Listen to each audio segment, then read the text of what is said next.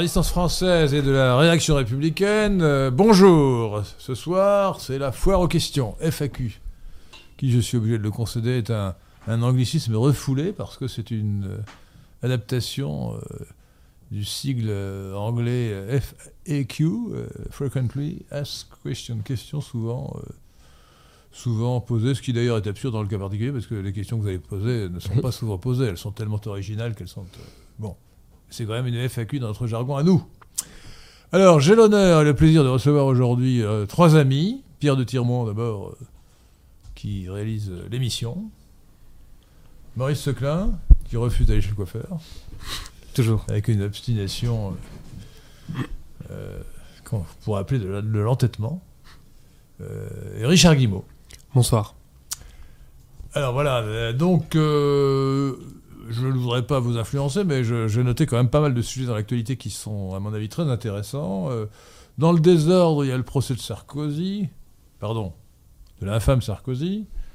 Il y a euh, l'arrêt de la politique euh, du zéro Covid en Chine, c'est peut-être le plus intéressant.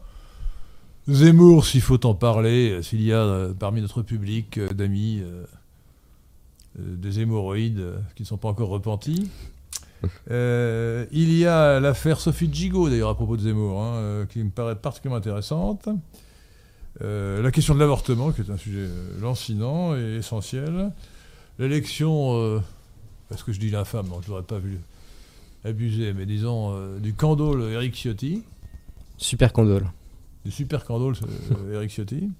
On devrait dire Eric Ciotti, peut-être, d'ailleurs. hein, hein non, sans vouloir faire de mauvais jeux de mots. hein. Euh, d'ailleurs, honnêtement, en italien, ça se prononce Ciotti. Hein. Ciottino. Bah, Ciotti, Ciotti, euh, Ciotti. C'est si, Ciotti. Non? Oui. Tout, tout jeu de mots euh, serait euh, prohibé. Euh, L'affaire qui intéresse particulièrement Pierre de Tirmont des fichiers de Twitter, en anglais Twitter Files. Et puis, euh, bien sûr, euh, la perspective intéressante des coupures d'électricité cet hiver grâce à la qualité de la politique qui est suivie par notre État français depuis 10 ou 20 ans. Voilà, maintenant, à vous de jouer. Euh, nous allons commencer par, les questions que vous poserez avant de, nous poser des questions que vous n'avez pas encore posées. La parole est donc à, la fois à Richard Guimau et à Maurice Seclin qui ne se disputent pas, pour parler le premier. Euh, le battleur vous demande votre avis, ou même la position officielle du PNL, sur la scission qui est intervenue euh, dans le parti euh, d'extrême gauche trotskiste, le NPA. Et il, Écoutez, il de- il demande si les cartes de la géopolitique mondiale en seront rebattues. vous, vous me l'apprenez, mais je vais vous dire une chose.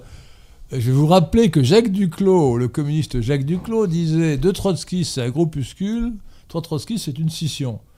Donc depuis que feu euh, Bronstein, le juif Bronstein Trotsky, est mort, euh, assassiné sur ordre de euh, l'excellent Staline, le géorgien Staline, Dougashvili de son vrai nom, euh, les trotskistes n'ont pas cessé de se, de se diviser. hein. Donc de- en France, les deux plus grands courants, mais qui sont, je crois, les deux plus grands courants dans le monde entier, sont le courant de la LCR, devenu euh, NPA, c'est de cela dont on parle maintenant, Oui. hein. Et l'autre courant, c'était le courant dit lambertiste, qui nous a donné, euh, qui nous a donné Jospin, qui nous a donné Mélenchon notamment. Voilà. Alors que le courant, euh, le courant euh, criviniste, euh, de la Ligue communiste révolutionnaire devenue... euh, non, les, les- les- à l'origine, c'est les JCR, Jeunes communistes révolutionnaires, qui ont joué un rôle important dans mai 68. C'était un parti fermé aux vieux. Ben, C'est-à-dire que c'était une scission des jeunes communistes. Le, le Parti communiste Hmm. français avait, avait un mouvement des jeunes communistes, et Krivine et quelques autres. Alors, puisque nous sommes dans les anecdotes, sachez que l'anecdote que je n'ai pas inventée, qui avait cours euh, à la JCR, avant, qu'elle devint la, LCR, c'était pourquoi ne parle-t-on pas? Alors, ceux qui savent la réponse n'ont pas soufflé. Euh, mais Pierre de Tirmont ne sait pas. Euh, pourquoi ne parle-t-on pas yiddish au bureau politique de la JCR qui, ne connaît pas la réponse et qui va ch- chercher à trouver? Mais Tout le monde connaît la réponse Oui. Ici. ah, bah, non. Alors la réponse, chers amis. Ah ben non, je ne vais pas la dire tout de suite. J'a- J'attends qu'un. euh, peu- alors la question. La question est ouverte pour les La auditeurs. question est ouverte pour les auditeurs. La devinette, la devinette est la suivante. Pourquoi ne parlait-on pas yiddish au bureau politique de la, de la JCR, Jeune Communiste Révolutionnaire, devenu ensuite euh, LCR, devenu ensuite NPA Bon. Et donc, euh, alors ce qui est intéressant, c'est que les- effectivement, les, euh, les trotskistes passent leur temps à se, diviser euh, en multiples chapelles. Si on peut appeler ça une chapelle, d'ailleurs, c'est presque blasphématoire de parler de chapelle. Je crois qu'ils étaient à peu près 2000 et qu'ils sont partis euh, à peu près moitié-moitié. parce qu'un camp souhaite se rapprocher de Mélenchon, alors que l'autre camp veut ah, rester dans la question des alliances. L'orthodoxie. mais si vous me permettez de dire un mot sur les trotskistes, c'est assez intéressant parce que les trotskistes ont servi de passerelle ou de trait d'union entre les marxistes et les cosmopolites.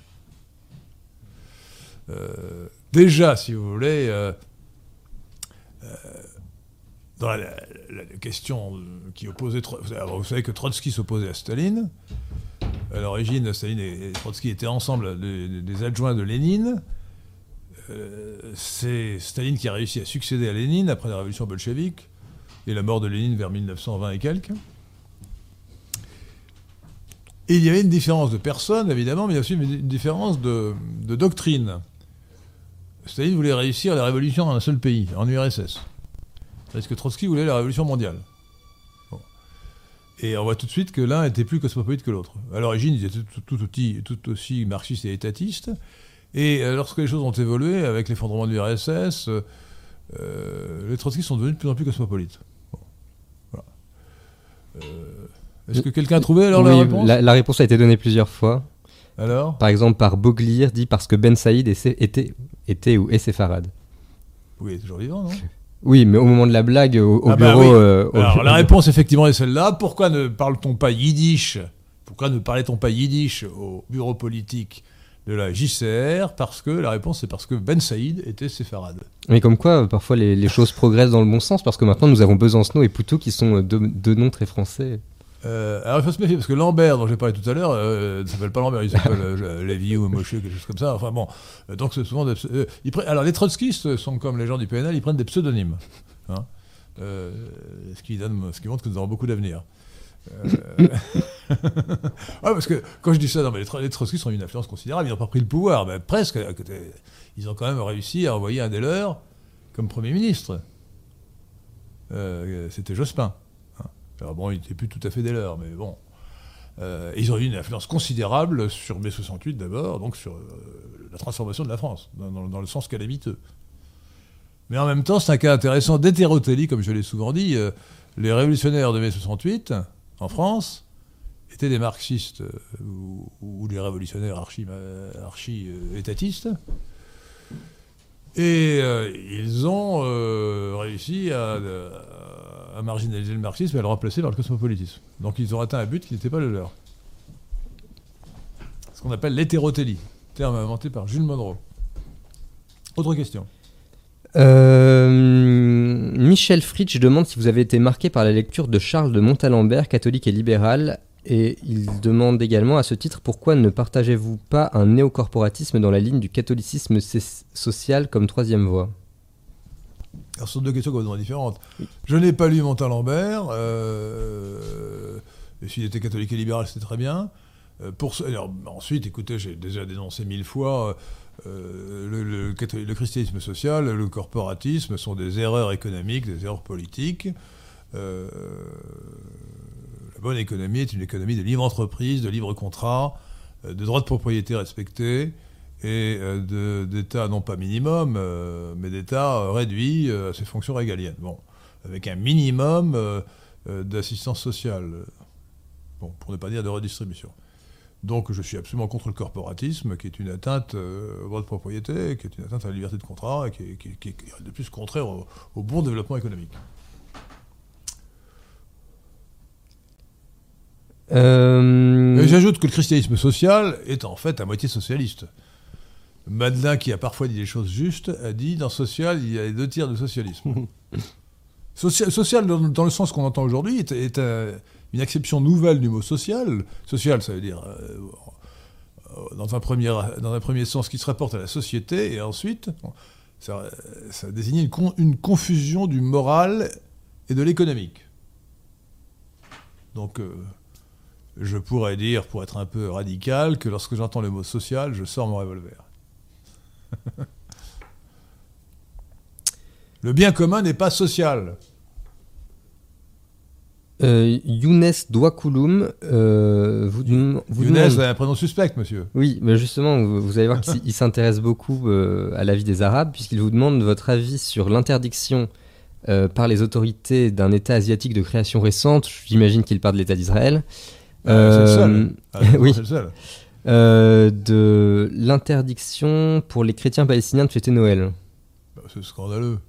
Si c'est vrai, c'est scandaleux. C'est scandaleux.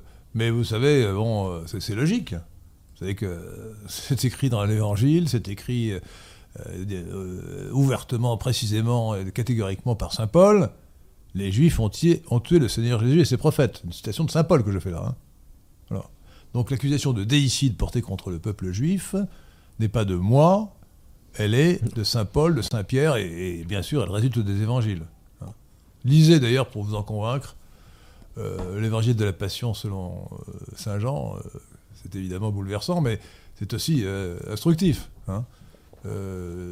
Pilate, j'allais dire le brave Pilate, ça serait peut-être un peu abusif quand même, mais bon, parce qu'il a été quand même. Bah, c'est quand même lui qui a euh, ordonné l'exécution. Mais il l'a fait contraint et forcé. Contraint et forcé. Les Juifs sont intervenus cinq fois de suite pour euh, l'obliger à le faire. Et j'ai bien reconnu là, moi qui suis un ancien fonctionnaire, la mauvaise réaction du fonctionnaire qui a peur de, de perdre son poste. Ils ont dit si, si tu ne le fais pas, nous te dénoncerons à, nous te dénoncerons à, à César. Alors à ce moment-là, bon, il s'est dit oh là là, euh, c'est dangereux. Donc il a, il, a cédé à la pression euh, de la foule juive. Et, pour ceux qui prétendent, alors vous savez que le Concile Vatican II a prétendu contre, contre les textes, enfin, je veux dire, de manière scandaleuse, parce ça allait contre euh, les affirmations obvies du Nouveau Testament, que seuls les Juifs présents ce jour-là étaient responsables.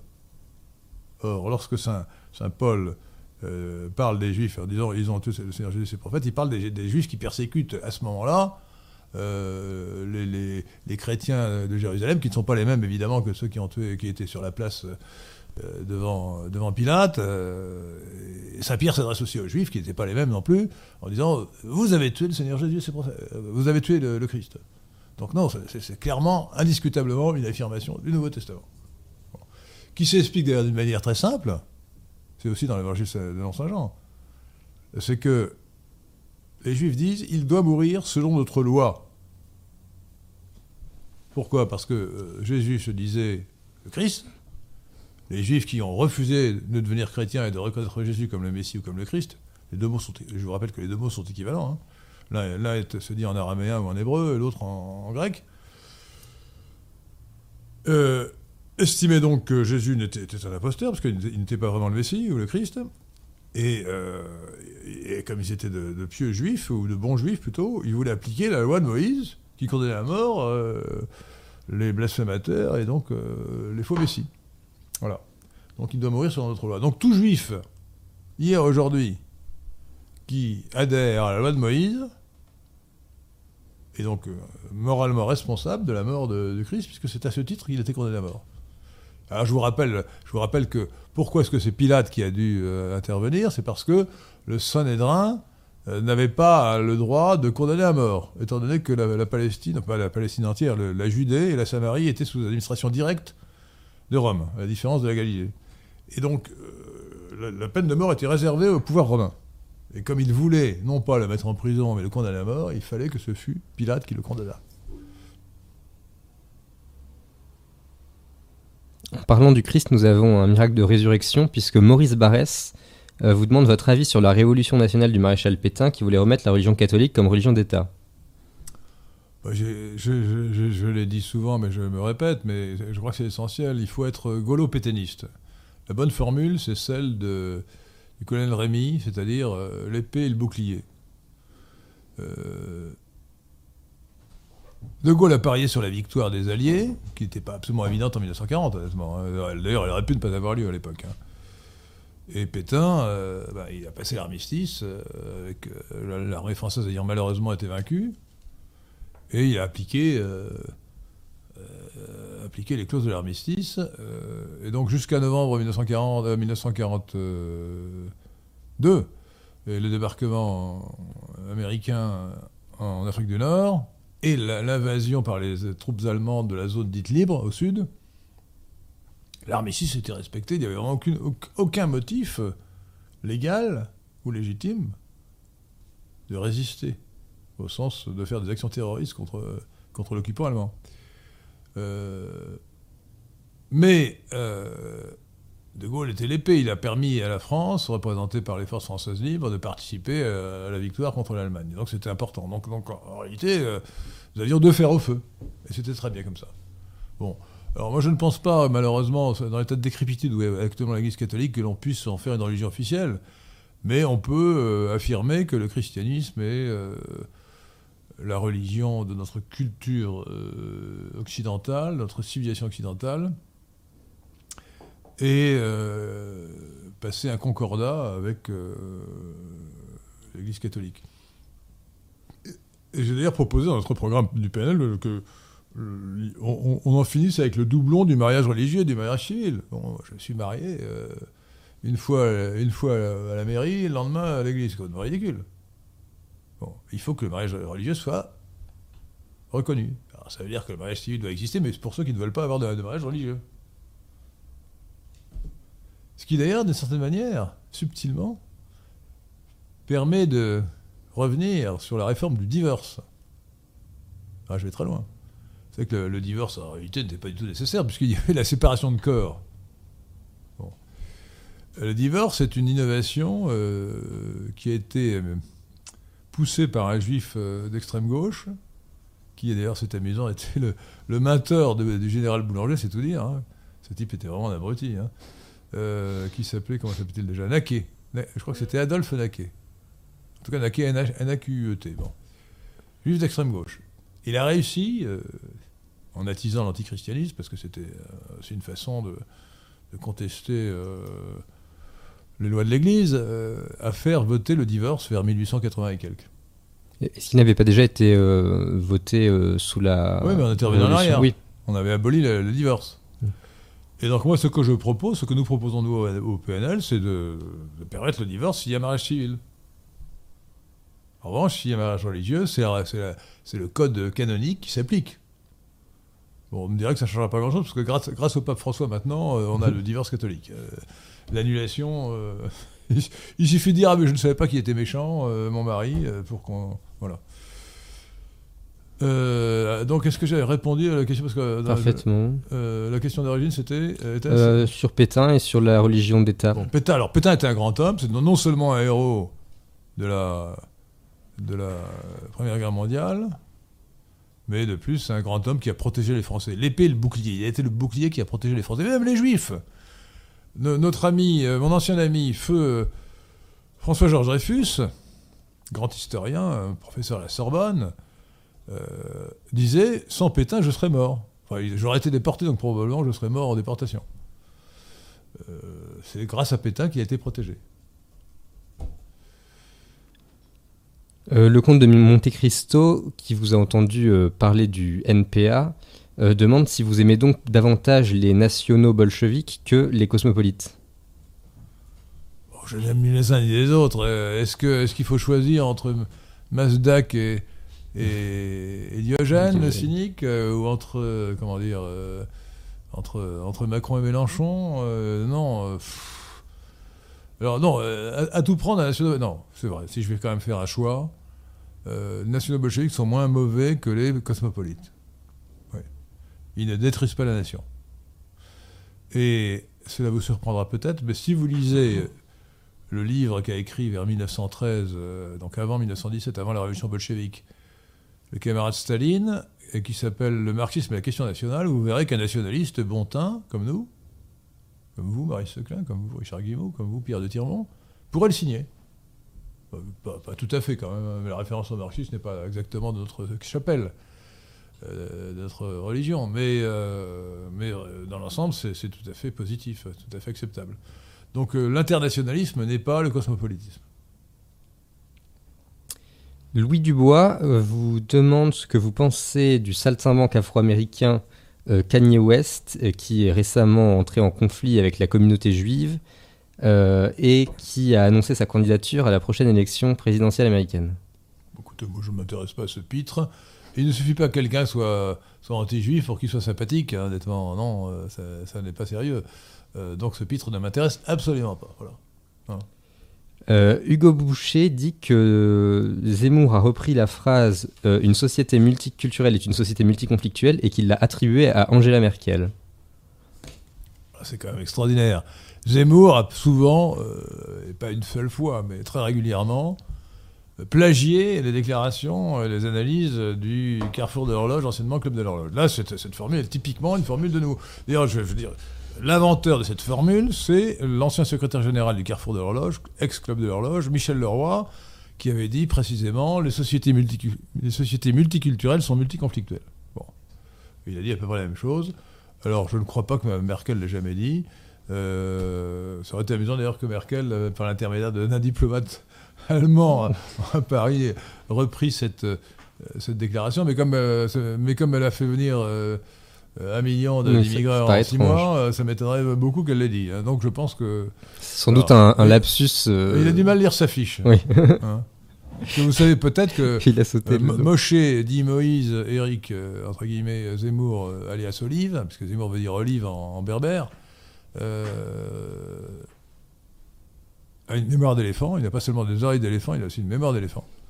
Et euh, il apprend ses fiches par cœur. Les fiches que lui font ses collaborateurs, euh, il sait par cœur. Alors quand, quand- quand- quand, euh, la discussion tombe en dehors d'une fiche, là, il est, il est vraiment désemparé. Il ne faut donc pas le surestimer. Euh, Boglir demande Pensez-vous qu'un Belge francophone vivant en région wallonne ait intérêt à voter pour le Vlaams-Belang aux prochaines élections fédérales de 2024, malgré leur tropisme indépendantiste? Alors, Il faut, voter, il faut voter à droite. C'est sûr que le Vlaams Belang est plus à droite que le reste et qu'il n'y a pas grand-chose en Belgique en dehors du Vlaams Belang. hein.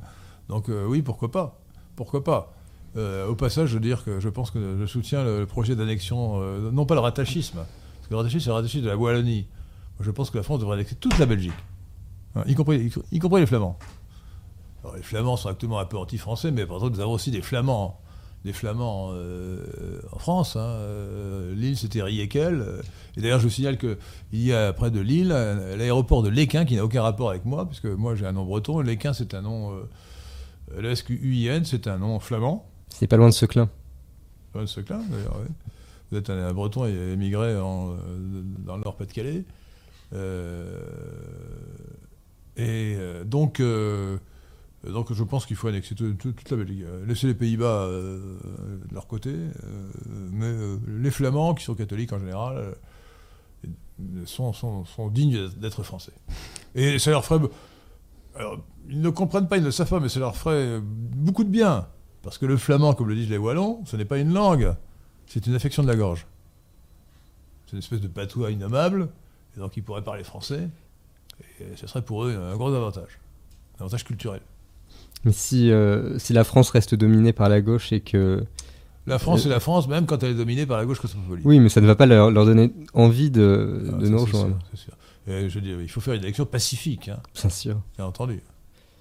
Euh, notre ami Younes nous pose une autre question. Il demande comment pourrait-on adapter euh, la définition du français de sang à un pays comme les États-Unis d'Amérique? Bah, je vois pas la difficulté, américain de sang. Alors, l'identité, américaine est formée par ce qu'on appelle en, anglais les WASP. C'est un jeu de mots, ça veut dire la guêpe, euh, WASP. Mais White Anglo-Saxon Protestant, c'est-à-dire protestant anglo-saxon euh, de race caucasoïde, blanche. Euh, et donc, euh, si, alors, si on voulait être très extrémiste, on dirait que si on n'est pas anglo-saxon de sang, avec plus de 50% de sang euh, anglo-saxon, si on ne remonte pas à ceux qui étaient là en 1776, on ne serait pas vraiment un américain de sang. Je pense qu'il faut, pour les États-Unis, qui sont un pays récent, avoir une définition plus large et plus floue. hein. Et donc, appeler, appeler américain de sang euh, les gens qui descendent de. les gens qui. oui, je- si j'ai envie de, donner une définition, j'y ai pas pensé, en remontant justement euh, à l'an 1000 aussi. À l'an 1000. Euh, À l'an 1000, euh, en l'an 1000, il n'y avait aucun, euh, au- aucun euh, occidental qui vivait, euh, venait, d'Occident. euh, donc, euh, pour moi, donc, on pourrait dire que est un Américain de sang, celui dans la un, Américain de race caucasoïde, dont la majorité des ancêtres en l'an 1000 étaient des sujets de l'un des royaumes occidentaux qui existaient à l'époque. Voilà, une définition que je que je euh, j'ai euh, produite à votre demande. Et faudrait-il alors euh, inventer une nouvelle nationalité pour les, les autres communautés C'est pas une autre nationalité. Il y a les Américains de sang et les autres qui sont des Américains qui peuvent être des Américains d'adoption. C'est la distinction entre. On est Français de sang ou Français d'adoption. Nous avons parmi nous, au, au PNL, des Français d'adoption qui sont, euh, euh, qui sont très bien. Euh, mais personne ne leur fait de reproches. Sauf, sauf que de fait, ils, euh, ils ne sont pas arrivés euh, aux États-Unis pour, pour s'assimiler, mais en tant que communauté, notamment les, les Noirs qui descendent d'esclaves. Et les Israélites. Oui, mais pour, pour les Noirs, c'est encore différent ne sont parce pas que. assimilés, s'ils ne sont pas assimilés, ils ne sont pas américains. amé- euh, mais, mais, mais les, euh, des Russes qui sont arrivés, euh, ou les Ukrainiens qui sont arrivés aux États-Unis qui se sont assimilés, sont des Américains d'adoption. Oui, bien sûr, mais dans tous les cas, c'est une histoire d'immigration, alors que l'histoire des Noirs d'Amérique n'est pas une histoire euh, d'immigration, c'est Si, une histoire. une histoire d'immigration. Oui, mais-. Oui, voilà. Mais. euh, Ça n'a aucune importance. hein, du, point de vue, de- de- du point de vue synchronique euh, où nous sommes, ça n'a pas d'importance. Oui, bien sûr, mais peut-on dire qu'ils forment une. alors, pardon Peut-on dire qu'ils forment une sorte d'autre nation qu'il y a une nation afro-américaine d'une certaine manière? Attendez, vous avez avez-vous entendu ce que, ce que, ce que, ce que, ce que, ce que vous- ce que j'ai entendu? Maurice Leclerc a dit une nation afro-américaine. Il parle, il parle comme un candole. Congo-américaine Congoïdo-américaine. Congoïdo-américaine Afro-américaine. Non, mais c'est monstrueux. Noire-américaine Nord-américaine, oui. Nation Euh, noire Écoutez, euh, oui, on pourrait imaginer cela.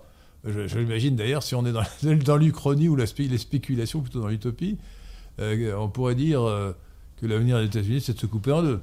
Je crois que ça avait été suggéré. euh, Euh, C'est-à-dire de, de, de, euh, de, de, de, y a des États-Unis du Sud, avec un mélange de, d'hispaniques qui sont en fait des, des métis pour la plupart de mongoloïdes et, et de caucasoïdes, et, et puis des noirs qui sont d'ailleurs tous des métis de, de, de congoïdes et de euh, capoïdes, selon euh, Pierre de Tirement, euh, 25%, c'est ça?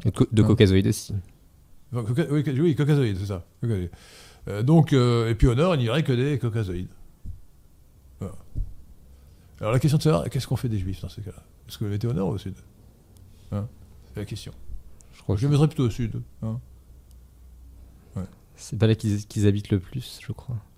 Ah, Actuellement. ça, ça suppose. euh, ça On peut rendre Manhattan ça, indépendant. Ça, ça suppose, c'est, le plan. C'est le plan. C'est ce qui a eu lieu. euh, il faut le faire dans de bonnes conditions, mais ce qui a eu lieu quand même euh, dans des conditions assez discutables en- entre la Turquie et la Grèce en- vers 1922-23, où il y a un échange de population massif. Ce qui peut être euh, nécessaire pour établir la paix, pour éviter la guerre civile.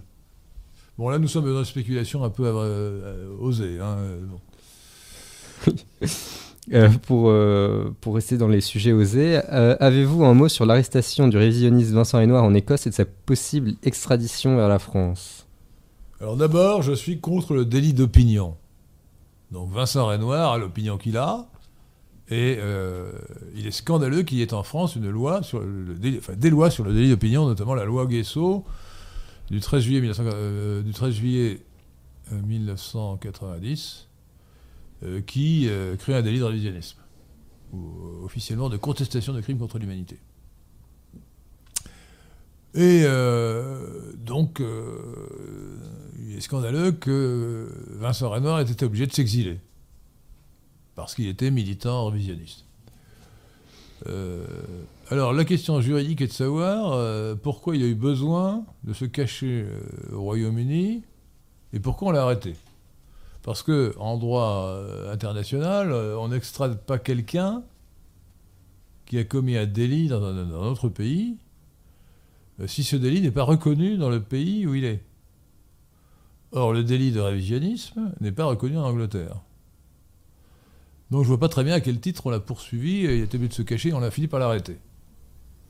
Et je ne sais pas, moi je- je- je- j'espère que le tribunal euh, euh, d'Écosse, qui est en Écosse actuellement, il a été arrêté en Écosse, euh, conclura qu'il ne peut pas être extradé. Savez, ça ne suffit quand même pas pour assurer sa sécurité, parce que même si on le libère, il se trouve qu'il n'est pas, de nationalité euh, royaume-unienne. Donc, euh, il peut, sinon être extradé, du moins être expulsé. Mm. Et où ira-t-il? Parce que ça m'étonnerait qu'on l'accueille aux États-Unis. Hein. Aux États-Unis, il, il- il pourrait, il pourrait dire tout ce qu'il veut. C'est le premier amendement. hein. Liberté d'opinion. Mais euh, Oui. encore faut-il qu'il y aille légalement. Je ne crois pas que le dossier de réfugié politique suffise. Euh, Fonctionne avis, dans il y a- ce cas-là. Il y, a- il y a peu de chance, surtout avec Biden. hein. Pour aller au Japon. Ça c'est vu. Comme Boris Lelay, ouais, comme Boris Lelay, mais, euh, mais Boris Lelay n'a pas été poursuivi pour révisionnisme, à vos connaissances.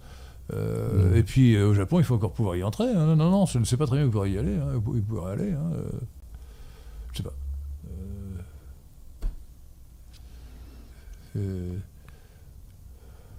Au Qatar, peut-être? Hein. Non, mais alors, cela dit, c'est triste. Cet homme qui est courageux connaît un drame. Je, je regrette quand même que j'ai lu dans son article, son entretien récemment dans, dans Rivarol, il cite, euh, euh, je crois que c'est Mato- comment s'appelle-t-il, euh, le, révisionniste italien Matonio. Matonio. Mais il ne cite pas Forisson, c'est quand même gros, parce que le, le, le pape du révisionniste, c'est quand même Forisson. Ah, peut-être qu'il pourrait aller en Italie. Ah, c'est vrai, ça serait peut-être. Je lui conseille. Parce que l'Italie ne, ne connaît pas de, de l'île révisionnisme. Et comme il est, comme l'Italie fait partie de l'Union européenne, je ne vois pas comment on pourrait l'empêcher d'aller en Italie. Puis c'est un beau pays. Et en plus, c'est un pays nettement plus agréable euh, que, l'Écosse. hein. Il fait plus chaud, euh, les femmes sont plus belles, et puis l'accent italien est quand même plus agréable que l'accent écossais qui est particulièrement laid. Euh, Edouard donne 10 euros. Merci Edouard. Eh ben, euh, que votre exemple soit suivi par des quantités de gens. hein. Il demande quel est l'intérêt d'avoir un régime politique parlementaire à partir du moment où il est censé faire émerger une majorité qui valide toutes les lois et que l'opposition ne sert à rien? Bonne question. Alors euh, d'abord, euh, bon, euh, je crois que comme disait Churchill, qui n'a pas toujours été mal inspiré, que la démocratie aujourd'hui est le meilleur régime que nous puissions avoir. Encore faut-il ait- nous soyons en démocratie. Aujourd'hui, nous ne sommes pas en démocratie. Aujourd'hui, la France est dans un régime oligarchique. La France est gouvernée par une oligarchie cosmopolite qui euh, simule la démocratie avec des élections mais qui empêche euh, le fonctionnement normal de la démocratie de se produire, ce, qui explique d'ailleurs l'abstention, par la mainmise sur les médias. Et, par deux artifices, un, la mainmise sur les médias, et deux, euh, le catastrophisme, la panique. Les gens ont peur. Ils ont peur, ils ont peur du réchauffement climatique, qui serait une excellente chose, entre parenthèses. Euh, J'y sais alors qu'il fait moins de degrés. Oui, euh, nous pourrions en parler euh, ce soir. Oui, nous pouvons parler de la biodiversité, du réchauffement climatique et, et peut-être aussi de- du, du linceul de Turin, ou du pseudo-linceul de Turin. Donc,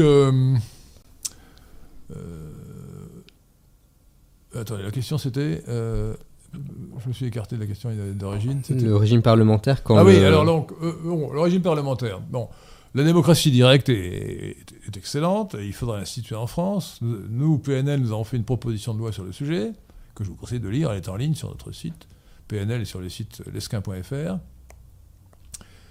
Euh, notre proposition, c'est notamment que l'on puisse révoquer euh, les gens qui sont en place par un référendum d'initiative populaire, y compris le, pré- le président de la République. Macron révocation. Macron, euh, Macron à vocation. Euh, et donc, il faut, euh, euh, compléter le la, la démocratie directe ou semi-directe que représente le référendum par, éventuellement l'initiative populaire, euh, donc compléter le référendum par des représentants. Et donc, l'expérience montre qu'il vaut mieux qu'il y ait deux chambres plutôt qu'une seule. Alors, nous allons proposer des, compléments à notre programme. Je pense qu'il faudrait quand même revenir à l'esprit euh, de la Constitution, de la Ve République. C'est-à-dire qu'il y a un vrai Premier ministre, qui ne soit pas simplement le directeur de cabinet des, du président de la République. Et, donc, euh, le président de la République ne puisse pas révoquer ad nutum euh, le, Premier ministre quand ça lui chante. Ce qui est contraire au texte de la Constitution. hein. Alors, il, par- il paraît, je me suis laissé dire, que lorsque le président de la République nomme un nouveau Premier ministre, il lui fait signer une, une lettre de démission non notée. Si bien que si le gars ne veut pas démissionner, ben, il rajoute la date et il dit voilà, ben, euh, bon, c'est une hypothèse d'école. Et donc, euh, il faudrait euh, que, pour qu'il y ait démission du, Premier ministre, qu'il fit une démarche, qu'il se présenta lui-même devant l'Assemblée nationale pour dire je veux démissionner. Ou une formule de ce genre qui empêcherait, qui invaliderait toute lettre rédigée à l'avance. Euh, donc de, alors le fait qu'il y ait une majorité, euh, ce n'est pas une mauvaise chose, pas une mauvaise chose. hein. Euh, et l'opposition peut quand même jouer un rôle dans les amendements et prendre à témoin la, la- la- la population, les électeurs, si le gouvernement fait de mauvaises propositions. Et peut, plus, n'oubliez pas que s'il y a un référendum d'initiative populaire possible, l'opposition peut brandir cette menace en réunissant les signatures nécessaires pour euh, invalider une loi. Parce que le référendum d'initiative populaire suppose aussi. enfin, il y a trois, chapitres, trois, trois volets. Premièrement, une initiative populaire pure consistant à proposer une loi. Euh, la deuxième chose, c'est censurer une loi qui a été votée. C'est-à-dire qu'elle ne pourrait pas être appliquée sauf urgence avant trois mois, le temps de réunir les signatures pour annuler éventuellement la loi. Et puis troisièmement, révoquer les, les- les- les élus. Président de la République, député, pour être révoqué par une initiative populaire. Je vous rappelle donc, euh, premièrement, il faut une pétition euh, qui soit signée par un nombre suffisant de, de personnes, et ensuite un vote. Euh, Émilien donne 5 euros et me salue, alors merci et salut Émilien. Émilien, Émilien, c'est un ami. Euh, Jean Madrian donne 20 euros. ah merci. Et Émilien combien? 5. Alors euh, Jean Madiran, Jean Madiran, Jean Madiran. comme feu Jean Madiran. Donc c'est Ah, un, c'est un- c'est un peu comme Maurice Barrès, quoi. C'est un Oui. revenant. Un revenant. Jean Madiran donne 20 euros. Il est 4 fois meilleur qu'Émilien. Mais Émilien déjà sera sympathique, mais l'autre est 4 fois plus sympathique. Il dit le mythe du sacrifice d'Iphigénie remplacé par une biche ressemble beaucoup au sacrifice biblique d'Isaac remplacé par un bélier. L'une de ces histoires a-t-elle inspiré l'autre ou est-ce l'expression de la nature humaine? Ni l'un ni l'autre, je pense que c'est l'expression de tradition en commune, euh, pas la nature humaine. Mais euh, c'est plutôt une analogie. Je ne pense pas qu'il y ait une, influence de l'une sur l'autre. Honnêtement, ça ne me paraît pas probable. Il n'y a aucun élément qui permette de le penser. Non, si vous voulez, bon. euh, je suis pour ma part un révisionniste en matière de sacrifice humain. Je pense qu'il n'y a jamais eu de sacrifice humain. Même euh, en, Amérique Pas du tout. Alors, euh, comme par hasard, on vous parle de sacrifice humain, c'est toujours pour des sociétés éloignées, soit dans le domaine de la culture, soit dans le domaine du temps. Euh, et je, me suis rendu compte de la chose quand j'ai lu, rassurez-vous, partiellement, les mémoires de Casanova. Alors je, vous passerai les, déta- les détails euh, euh, graveleux, mais euh, il raconte comment, avec deux femmes, avec un ami et deux femmes, je ne vous dis pas ce qu'ils font après, il regarde l'exécution de Damien. Damien était un, homme qui avait voulu assassiner Louis XV, qui avait raté de son coup. Il a été écartelé sur la place, comment s'appelait-elle à l'époque, la place de la Concorde? C'est appelé ensuite place Louis XV, mais, enfin la- sur la future place de la Concorde. Et il décrit, il décrit la cérémonie, mais c'est incroyable. Euh, le, le Damien est écartelé, ce qui est atroce évidemment pour lui, euh, mais il l'avait mérité, parce qu'il avait, voulu commettre un régicide. Et il y a tout un appareil euh, cérémonial, avec des prêtres qui brandissent des croix, etc. C'est- une cérémonie. Bon. Un extraterrestre, même pas un extraterrestre, un Mexicain aztèque qui arrive là, qui voit ça, dit les Français pratiquent des sacrifices humains. Comme nous. Comme nous. Non, pas comme nous. Non, je te- pas comme nous. Alors, que nous, autrement dit, qu'est-ce que c'est qu'un sacrifice humain? Il faut donner une définition rigoureuse, sinon c'est n'importe quoi. C'est la mise à mort pour des raisons religieuses. La mise à mort légitime pour des raisons religieuses, légitime et légale pour des raisons. Enfin, la mise à mort considérée comme légitime et qui est légale pour des raisons religieuses d'un homme tenu pour innocent. Ça n'existe pas. On a- on a- ça n'a jamais existé nulle part. Euh, parce que les, les- les ennemis, les, les prisonniers de guerre ne sont pas tenus pour innocents. Donc le, et, et le fait qu'on on sacrifie des prisonniers de guerre, euh, comme on l'a fait pour Damien en quelque sorte, euh, aux divinités, c'est simplement, bah, c'est une exécution. Ça n'est pas du tout, au sens strict où je l'ai fait, un sacrifice humain. Je me rappelle, pour montrer, on dit, mais même les historiens les plus sérieux croient que les, les, Phéniciens en général, et les Carthaginois en particulier, qui étaient une colonie euh, phéniciennes pratiquaient le sacrifice de leurs enfants nouveau-nés. Parce qu'on retrouve des enfants euh, enterrés dans les fondations des maisons de Carthage. Eh ben, je me rappelle que quand j'ai visité le château de, euh, Châteaubriand, dont j'ai oublié le nom, ça me reviendra, ou alors un auditeur nous le dira, euh, Châteaubriand, Euh, Cobourg ou ouais, ça va être Combourg, ouais. Combourg Combourg, sans doute, ouais, Combourg. Eh bien, euh, le guide nous a expliqué qu'on avait retrouvé, dans- dans- en faisant des travaux, de- on avait retrouvé des corps d'enfants nouveau-nés dans, dans les, les- dans les murs. Et il a dit c'est évidemment un témoignage de la piété des parents pour leurs enfants. Donc c'est le même fait. On retrouve Hmm. un squelette d'enfant nouveau-né dans un mur. Dans un cas, on dit ça sacrifice humain. Dans l'autre cas, on vous dit un témoignage de la piété d'enfants. Non, non, moi je dis c'est toujours un témoignage de la piété des enfants. Je ne crois pas au sacrifice humain. Voilà. Donc euh, je, je conteste euh, qu'il y ait eu nulle part dans l'histoire de sacrifice humain.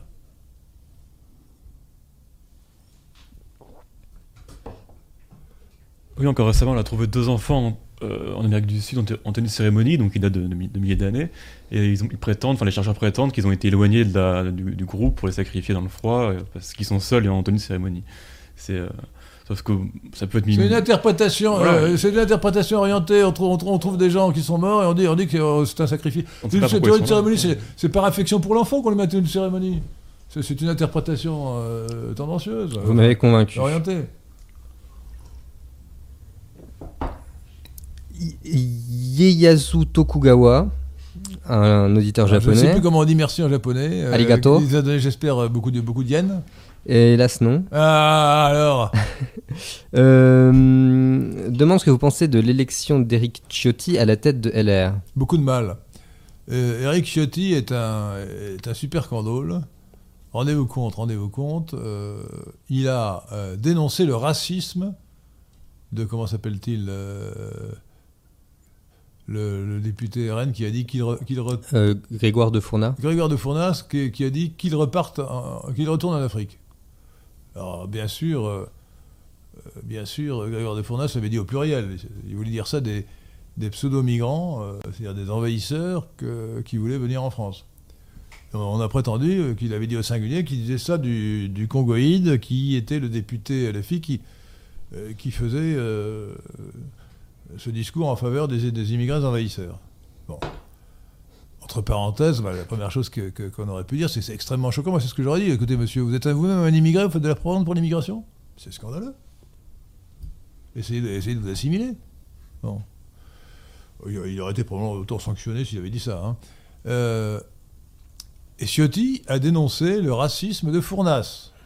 C'est tout vous dire. Non. Ciotti s'est fait passer pour un homme de droite par le même procédé que Sarkozy ou Zemmour, avec la même insincérité, avec la même duplicité, avec la même hypocrisie, avec la même fourberie. Démouliné pour dire qu'on est de droite, pour que les gens vous croient. Et puis de temps à autre, quand même, quand euh, il le faut, euh, il, se, il se recentre et il montre le bout de l'oreille. Euh, J'allais dire que pour Zemmour, évidemment, c'est difficile de ne pas montrer le bout de l'oreille. hein. Euh, bon, euh, donc, euh, Ciotti est un sarkozyste, et d'ailleurs, il y a eu, une, sainte alliance de, tout, de, de toute la gauche de LR contre l'excellent Bruno Retailleau. Bruno Retailleau n'est pas très à droite, il est du centre droit. Je le connais, je peux dire, c'est un homme honnête, solide, convaincu, droit. C'est l'inverse. Vous pouvez reprendre tout, tout ce que je viens de dire sur Retailleau et inverser pour Ciotti. Alors l'avantage évidemment de ce qu'on peut, c'est que euh, bon, euh, c'est que c'est plutôt une bonne nouvelle, sans doute probablement pour le RN, parce que Ciotti va faire du, Sarkozy et donc. euh, est-ce est-ce qu'il va faire du, Sarkozy jusqu'au bout en se ralliant à Macron? Tout est possible. hein. Cet homme est d'une profonde duplicité. Euh, marcher sur Ci- Ciotti du, du pied gauche, ça vous portera bonheur. Rémi donne 6 euros. Il demande Connaissez-vous Ayn Rand et que pensez-vous de sa pensée philosophique, l'objectivisme?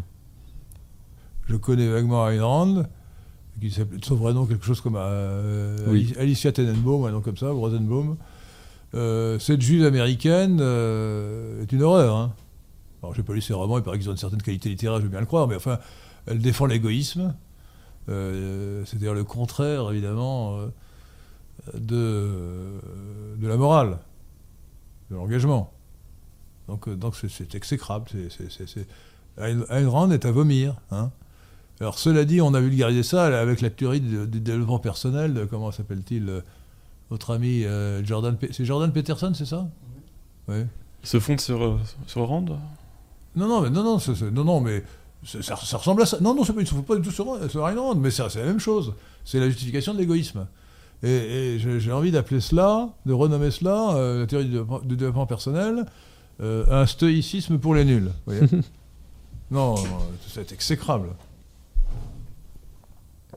Euh, Joker 14 donne 10 dollars canadiens, ça, Ah. fait, ça fait 7 euros.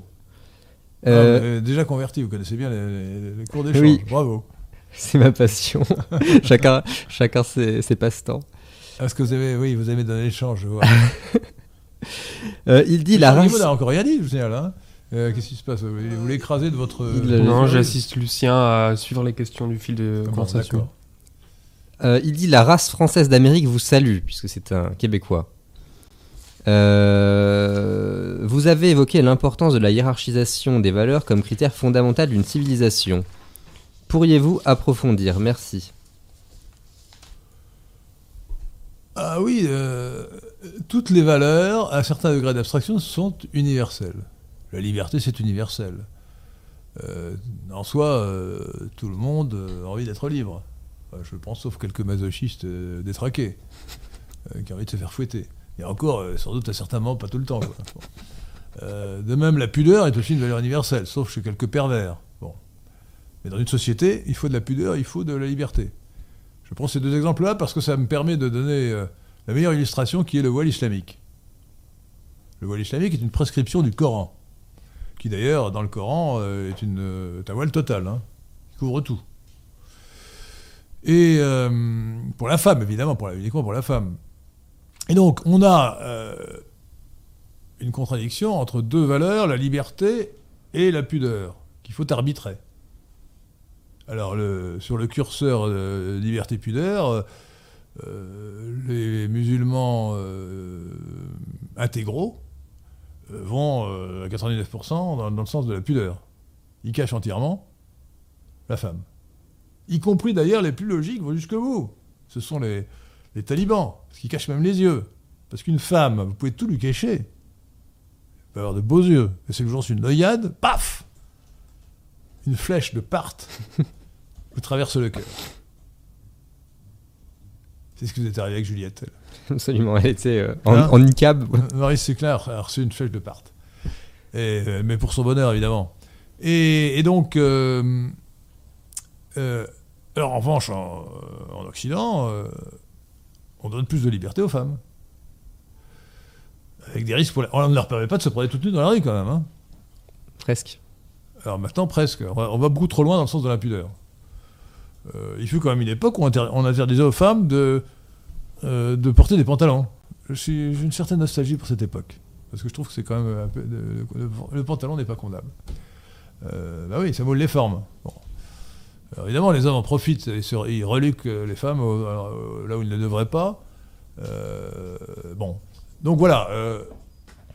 les valeurs sont universelles à un certain degré d'abstraction, pudeur, liberté, etc.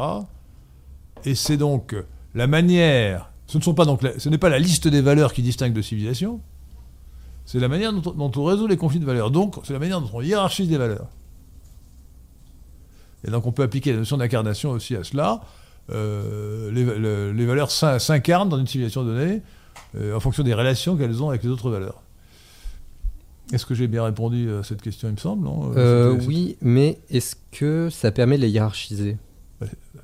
C'est pas que ça permet, c'est que nécessaire. Non, mais je, je veux dire de... Attendez, il me la- Nécessairement. Euh, par définition, une valeur ne peut exister que si on la hiérarchise, Ah oui, si on, la, mais- on la- excuse- on la- la confronte aux autres Oui, excusez-moi, non, je croyais qu'il était aussi question de hiérarchiser les civilisations, mais c'est un autre sujet. Alors, la, hiérarchie des, des civilisations est un autre sujet. Hmm. Il y a bien sûr une hiérarchie des, une hiérarchie des civilisations. Et Mais alors sur quoi se fondent-elles ah bah, elle, se fond, elle, elle doit se fonder sur la qualité euh, et la grandeur de leur création, Ah, leur création intellectuelle, artistique, etc.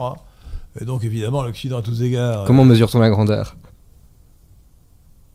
Oh, bah, écoutez, on peut la mesurer, euh, le niveau scientifique, le niveau Avec de la mètre. pensée, le niveau de la...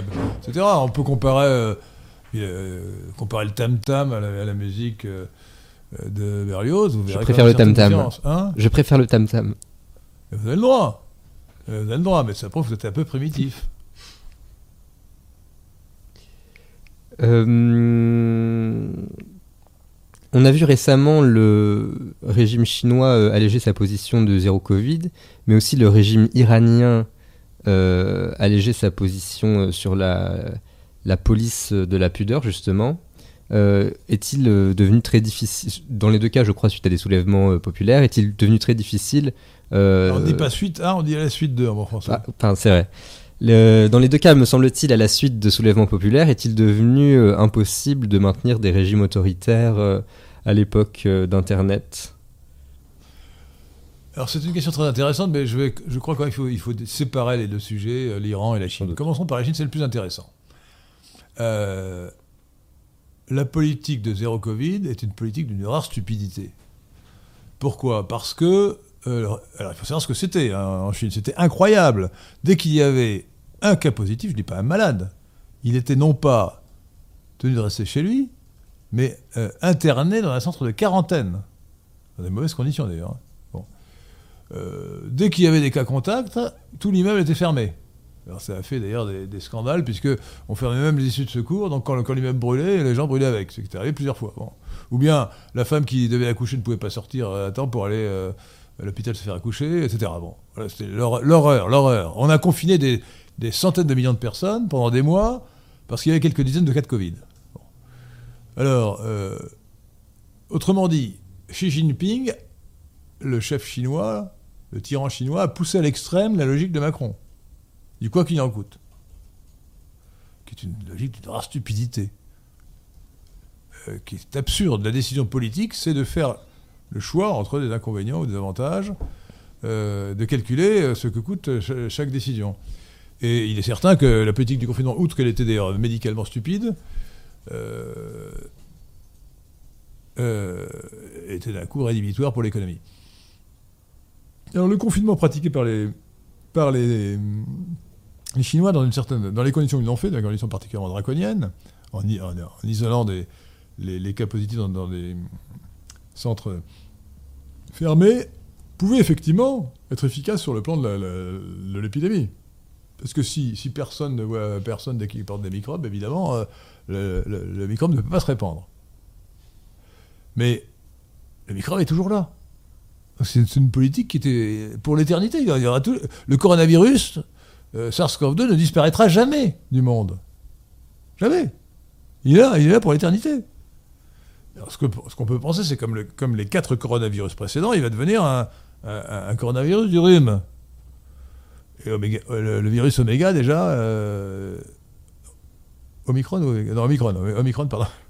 Omicron. Ils n'ont pas trouvé de nouvelles euh, lettres grecques depuis, parce qu'Omicron, ça fait déjà... Ben, oui, il est toujours là. Oui, mais on parle de sous-variant. et Le, le virus Omicron est déjà beaucoup moins dangereux que les précédents. Mais enfin, il, est- il fait un peu plus que du rhume. hein.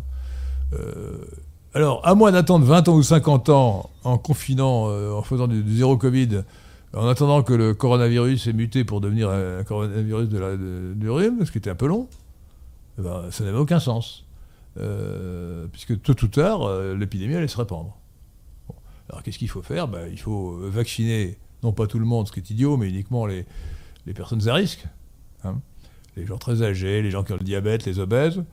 Euh, et puis, il faut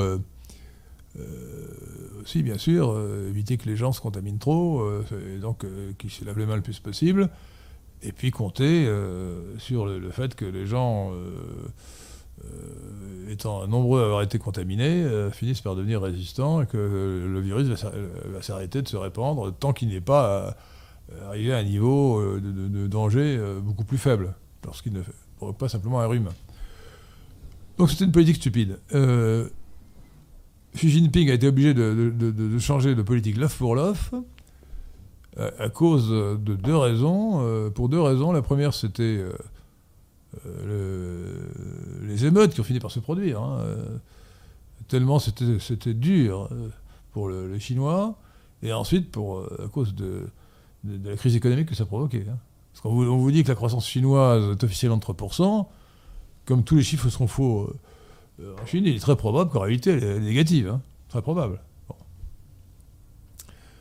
Alors ça, ré- ça révèle une chose d'ailleurs, c'est que, euh, c'est très intéressant, c'est que le, on ne peut pas s'arrêter à mi-chemin. euh, enfin, la situation actuelle de la Chine est une situation, euh, comment dire, qui n'est pas équilibrée, qui n'est pas, qui, qui n'est pas, ne peut pas être tenue sur le long terme. C'est très intéressant. Jamais Staline n'aurait cédé à la rue devant les, devant les manifestants. Quand il y avait des manifestations en URSS, bah, on tirait dessus, il y avait 10 000 morts, et puis ceux qui restaient, on les déportait. Massacre et déportation. Mais ce- cette politique brutale, euh, Xi Jinping ne peut pas l'appliquer, non pas parce qu'il aurait pitié des, manifestants, mais parce que c'est incompatible avec l'organisation économique du pays. Le pays, depuis Deng Xiaoping, euh, n'a pu se développer qu'en libéralisant en grande partie l'économie. En en libéralisant, en libéralisant largement l'économie. Donc, ou bien euh, le pays basculait dans le marxisme total, collectivisation à outrance, comme, euh, sous Staline, mais ça veut dire qu'il pouvait euh, faire une croix sur la croissance économique, hein. ou alors il était obligé de libéraliser. Et euh, on ne sait pas ce qui va se passer ensuite. Il est possible que Xi Jinping, qui paraissait confirmé pour 5 ans, il avait, des, fidèles invétérés qui étaient dans son comité permanent du bureau politique, impossible qu'il finisse par perdre la partie. Parce que là, il a- avant de perdre la, partie- la partie, il a perdu la face, ce qui vous savez que pour un Chinois serait mauvais. Là, il a vraiment perdu la face. Encore, il y a un mois, il nous expliquait que. Enfin, il nous expliquait, aux Chinois que la politique zéro Covid était- la meilleure. Un mois après, il, est obligé d'abandonner cette politique. Donc il a perdu la face. Ça, c'est très mauvais. Donc on ne peut pas exclure même qu'il finisse, comme Mao autrefois, par perdre de pouvoir. Mao était revenu au pouvoir après euh, avoir lancé la révolution culturelle. Euh, donc, euh, donc les choses sont intéressantes. Il n'y a pas de possibilité pour un pays, euh, marxiste de rester dans, un équilibre métastable entre le libéralisme économique et, le marxisme pur et dur. Donc l'idée, l'idée sous-jacente, comme l'a, démontré Alice,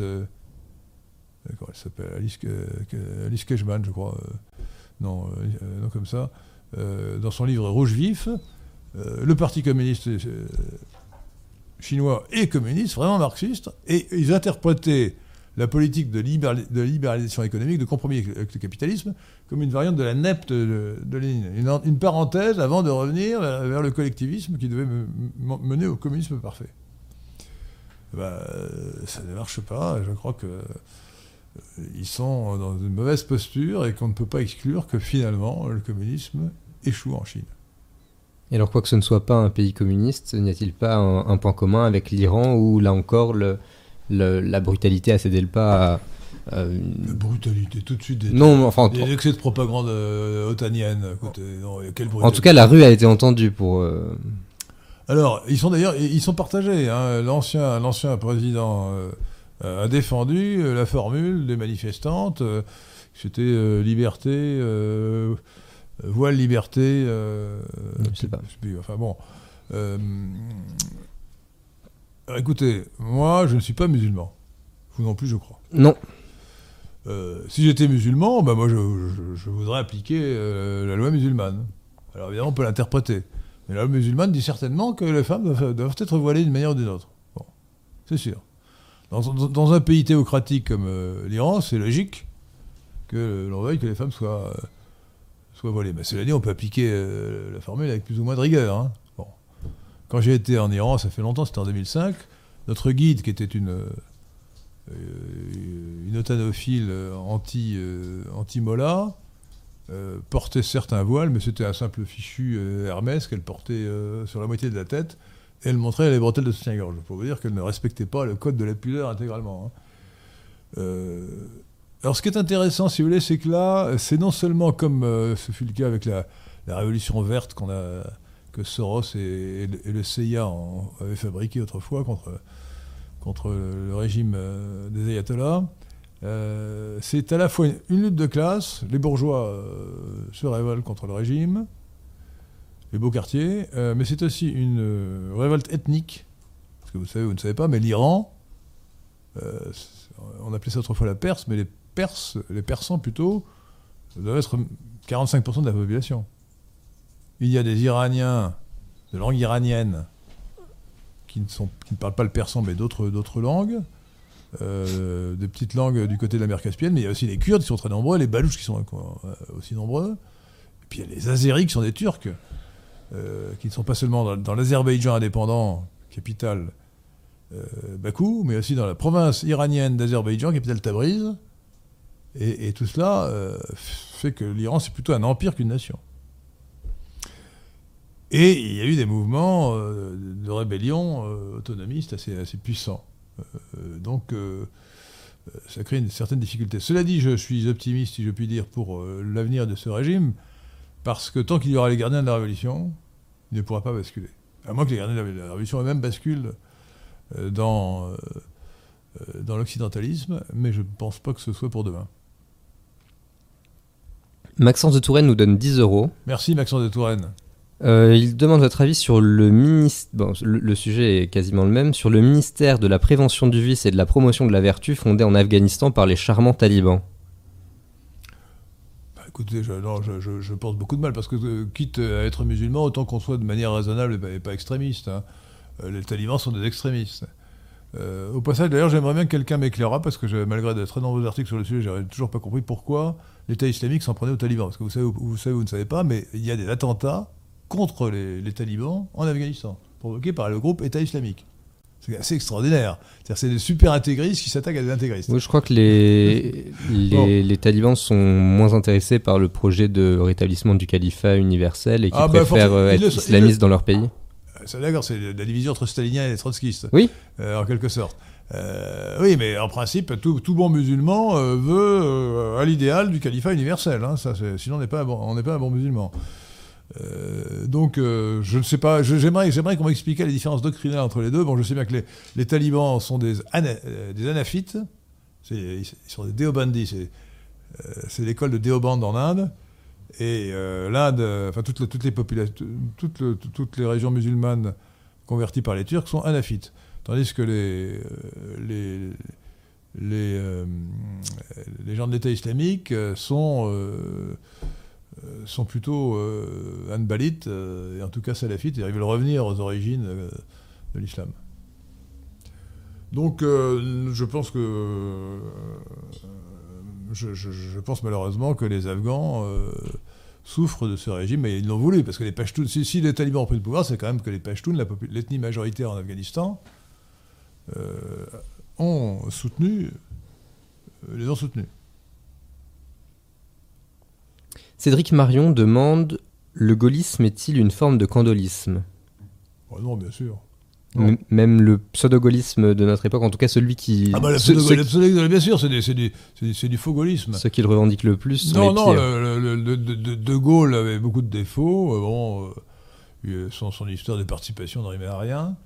Euh, bon, euh, la manière dont il a fait l'indépendance de l'Algérie n'est pas à son honneur. Il faut bien le dire quand même. Euh, mais c'est pas un candole. Il, aimait la nation française. C'était un, nationaliste. Il n'employait pas le terme, mais il était nationaliste. Donc c'était un vrai nationaliste, c'est pas du tout un candole.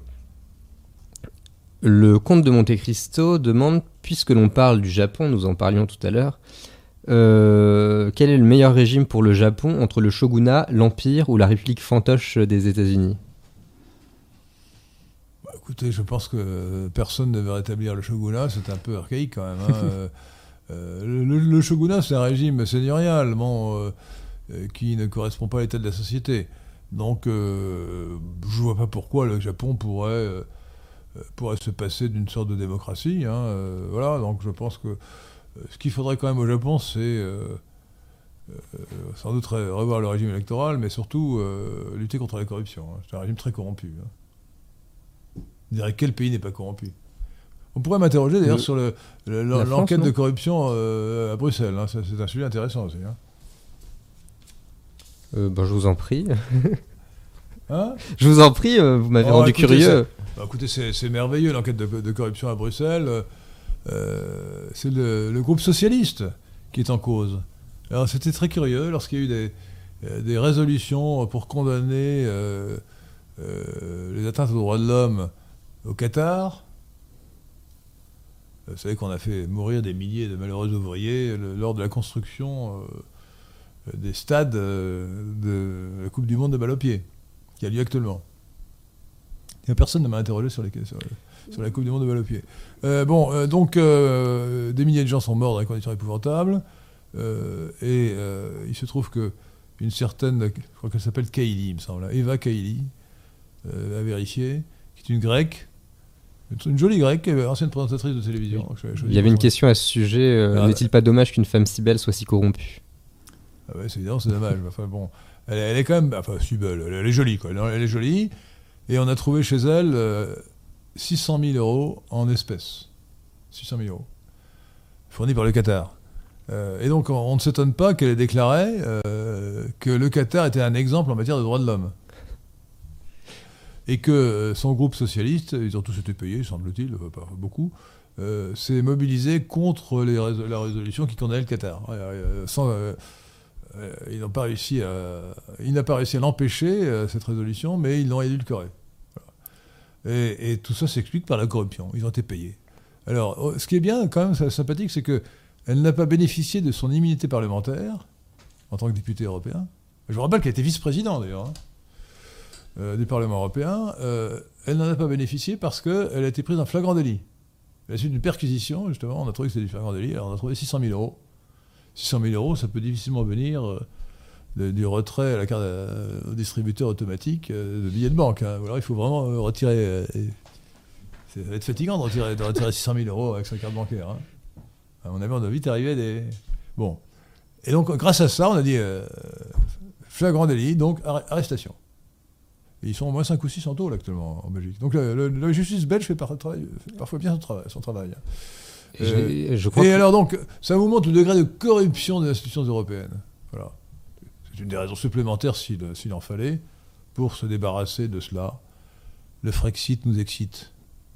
Excusez-moi, mais c'est un peu facile euh, d'accuser l'Europe, mais il me semble que tous ceux qui ont été euh, attrapés étaient euh, des méridionaux. Alors est-ce qu'il n'y a pas simplement les méridionaux qui sont malhonnêtes et qui tirent euh, cette belle Europe euh, boréale vers le bas? Alors c'est vrai que ce sont des Grecs. Et des, et Italiens, je crois. Alors on peut- si c'est des Italiens du Sud, alors évidemment, euh, euh, connaissez le proverbe italien euh, qu'on entend plus souvent à, Milan qu'à Rome. Au nord du Tibre, qui passe à Rome, sauf qui passe à Rome, comme vous le savez, au nord du Tibre, tous des Allemands, au, au- au sud du Tibre, tous des Arabes. Bon. Euh, lorsque, lorsque la Grèce, euh, lorsqu'il était question de faire rentrer la Grèce dans l'Union européenne, donc c'était dans, les années 1970, à l'époque c'était la communauté européenne, euh, se posait quelques questions, parce que la Grèce était euh, depuis toujours euh, euh, une société euh, corrompue, où la gabegie et la corruption régnaient de manière typiquement orientale. Il a fallu que Giscard dise une belle ineptie, euh, on ne peut pas euh, bloquer l'entrée de l'Europe à Platon, comme si les Grecs d'aujourd'hui avaient grand-chose à voir avec les Grecs d'autrefois. Bon, euh, donc, euh, votre euh, commentaire euh, raciste, pour un peu, vous allez dire qu'il y a beaucoup de criminalité en Corse. Hein Hein Non, Hein je crois pas. Bon. Moins qu'à qu'à Hein Paris, sans doute. Hein non, bon, je, ne- je, je- je vous laisse la entière responsabilité de ces jugements. Euh, alors, ce qui, non, honnêtement, parlons sérieusement, c'est vrai qu'il y a une différence selon les, les- les régions de France et d'Europe. Mais ce qui est vrai aussi, c'est que nous, Français, nous devons avoir le culte de l'unité nationale. Hein et je ne supporte pas euh, le racisme intra-français d'un Louis-Ferdinand Céline qui dénonçait les narbonoïdes. C'est vrai que narbonoïdes, c'est vrai quand on pense à, à- à Jean-Yves Le Gallou euh, ou à, comment il s'appelle, Daniel Conversano, euh, on, a- on a envie de dire de mal des narbonoïdes. Mais il y a- Non. moi, je connais de très bons narbonoïdes. Da- Daniel Conversano est d'origine italienne, c'est différent. Ouais, mais il a aussi narbonoïdes. J'en sais rien. Euh, et comme je dis, l'un ou l'autre ne ferait pas, euh, ne déparerait pas dans un souk de Mostagadem. Euh, Donc non, euh, mais nous, nous sommes euh, la- la- la- le fonds génétique français. euh, Enfin, la France est formée de trois couches superposées. Bon, je ne vais pas recommencer l'explication, mais euh, les, les- les- si euh, rapidement les les, les chasseurs ouest-européens du, du paléolithique, euh, il y a 30 000 ans, arrivés il y a 30 000 ans, les euh, paysans anatoliens du néolithique arrivés il y a 6 000 ans ou 7 000 ans, non, 6 000 ans avant Jésus-Christ, donc 8 000 ans, et puis euh, les conquérants euh, européens de l'âge du bronze arrivés en- à partir de 3 000 avant Jésus-Christ. Bon. C'est ça, c'est cet ensemble qui fait cette société harmonieuse, cette nation harmonieuse qui est la France. Et moi, je me refuse euh, à rejeter de la nation française euh, euh, un petit brin de, de lycacéphale, plutôt méditerranéen que, que nordique. Bon. Voilà. Nous sommes tous français. Mais pas les Grecs. Alors, Alors, les Grecs sont des orientaux. Alors, les Grecs n'ont rien à faire en Europe. Enfin, en Union Européenne, l'Europe n'existe pas. Mais, D'ailleurs, enfin, ils n'ont rien à faire en Occident. Ils n'ont rien à faire en Occident, ils n'ont rien à faire avec nous, en tout cas. Sinon, d'avoir des relations aimables, pacifiques, évidemment. C'est un très beau pays du reste. Ouais. euh, Jean Lup donne 8 euros. J'espère que c'est pas Mélenchon. Ou si, j'espère que c'est Mélenchon. Ah, c'est Jean. 2L UP, je ne sais pas. euh, Hmm. J'avais compris Jean-Luc. Non. Euh, il vous demande comment. Combien, combien d'euros? 8. Oh là là C'est bien ça. Comment euh, parler français dans le domaine du sport avec des mots comme basketball, handball, smash, dunk, corner, skipper? Il faut tout traduire. Il faut traduire on dit balle au pied, on dit pas parce qu'on dit balle au panier. Quoi Quels sont les autres mots pour je peux essayer de traduire si je Euh, comprends Smash. Smash, c'est un- je sais pas, c'est un coup, non En général, c'est un coup fort euh, dirigé vers le bas. Ça dépend si on parle d'un jeu de raquette ou si on parle de. Bon, alors écoutez, Smash, je ne sais pas très bien comment on traduit, mais bon, euh, il y a des gens qui se sont intéressés à ce genre de traduction. mais c'est- dans le vocabulaire du tennis, on avait fait un effort autrefois, donc ça doit exister. hein. Euh, une baffe, peut-être, on pourrait dire, non Euh, un, coup, un- un coup franc. euh, bon, alors ensuite, euh, Smash, je, je- je- Euh, le dunk, c'est quand. euh, sais même pas ce que ça veut dire, ça. C'est quand la balle est, est- est mise directement dans le panier depuis la main euh, sans, sans être jetée en sautant très haut. Je sais pas. Alors ça, je ne sais pas, je ne saurais pas traduire ensuite. Euh, corner, bon, c'est un C'est coin. un coin Bah, c'est un coin, alors là, c'est facile. C'est facile. Euh, skipper, euh, c'est. euh, skipper, c'est dans. Quel sport? C'est un marin, un navigateur, non Euh, c'est des bateaux, oui. Qu'est-ce qu'il fait, le skipper? Il y a- il y a un barreur, non? C'est pas c'est un barreur, non? Euh, bon, je. Et quelqu'un pose la même question pour les jeux vidéo, mais alors c'est peut-être un peu pointu. euh, dans le, le jargon des jeux vidéo, il y a souvent beaucoup de mots anglais aussi. euh. Mais, mais il faut s'en débarrasser. Hein. Oui. Euh, Je- en plus, je pense que c'est très facile parce que souvent les, les éditeurs de, de jeux vidéo, vidéo traduisent leurs euh, jeux et donc les mots existent en français, simplement les joueurs qui ne les utilisent pas parce qu'ils préfèrent parler le langage universel. Commencez par dire balle au pied pour football, déjà, ce sera un grand progrès. hein. Et ne dites pas match, mais partie.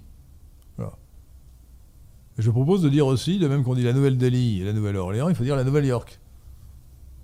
Ou la nouvelle Angoulême. Non Mais non, c'est une erreur. New York, ça veut dire la Nouvelle- la Nouvelle-York. York est une ville d'Angleterre. Elle s'appelle plus, euh, il n'y a plus de référence à Angoulême. C'est Euh, Nouvelle-York. Mais alors, faut-il euh, traduire Falkland au lieu de dire Malouine? Ah, il faut dire les Malouines, évidemment. Évidemment. Bah, c'est forcément les Malouines. Évidemment, la Malvinas en anglais. En anglais, en espagnol, pardon. En espagnol. Mais Mais ça, c'est un peu une contestation historique. si vous voulez, faut- parce que Falkland, c'est un nom propre. Mais, mais je trouve qu'il faut dire mais île Malouine, ouais. Et euh, alors, je change un peu de sujet, mais comment expliquer que l'Allemagne a un nom aussi différent euh, dans chaque langue et quel est le nom le plus légitime finalement? Mais tous les mots sont légitimes, voyons, sont des conventions. Euh, le, le mot Oui. allemand vient des Alamans, qui étaient une des nombreuses ethnies. Les Alamans ont, pour les Français, donné leur nom euh, Et ont-ils une- l'ensemble des Allemands. ont-ils Et une plus grande nous, place nous, nous, nous sommes qui sommes, qui sommes des, des Gaulois à la base. Nous avons pris le nom de- du peuple qui nous a conquis, qui était le peuple franc, qui était un peuple germanique. Euh, et voilà. Euh, C'est bien parce que France, ça veut dire libre en, en francique. Frank, libre. Donc tous les mots sont légitimes. Mais d'ailleurs, eux-mêmes s'appellent Dutch, c'est-à-dire le peuple. Ce qui est quand même pas très intelligent, ils considèrent que les autres sont, sont des bêtes. Je crois qu'il y a, oui, ça- je crois qu'il y a ça dans beaucoup de noms de peuples. euh. Bah, ouais.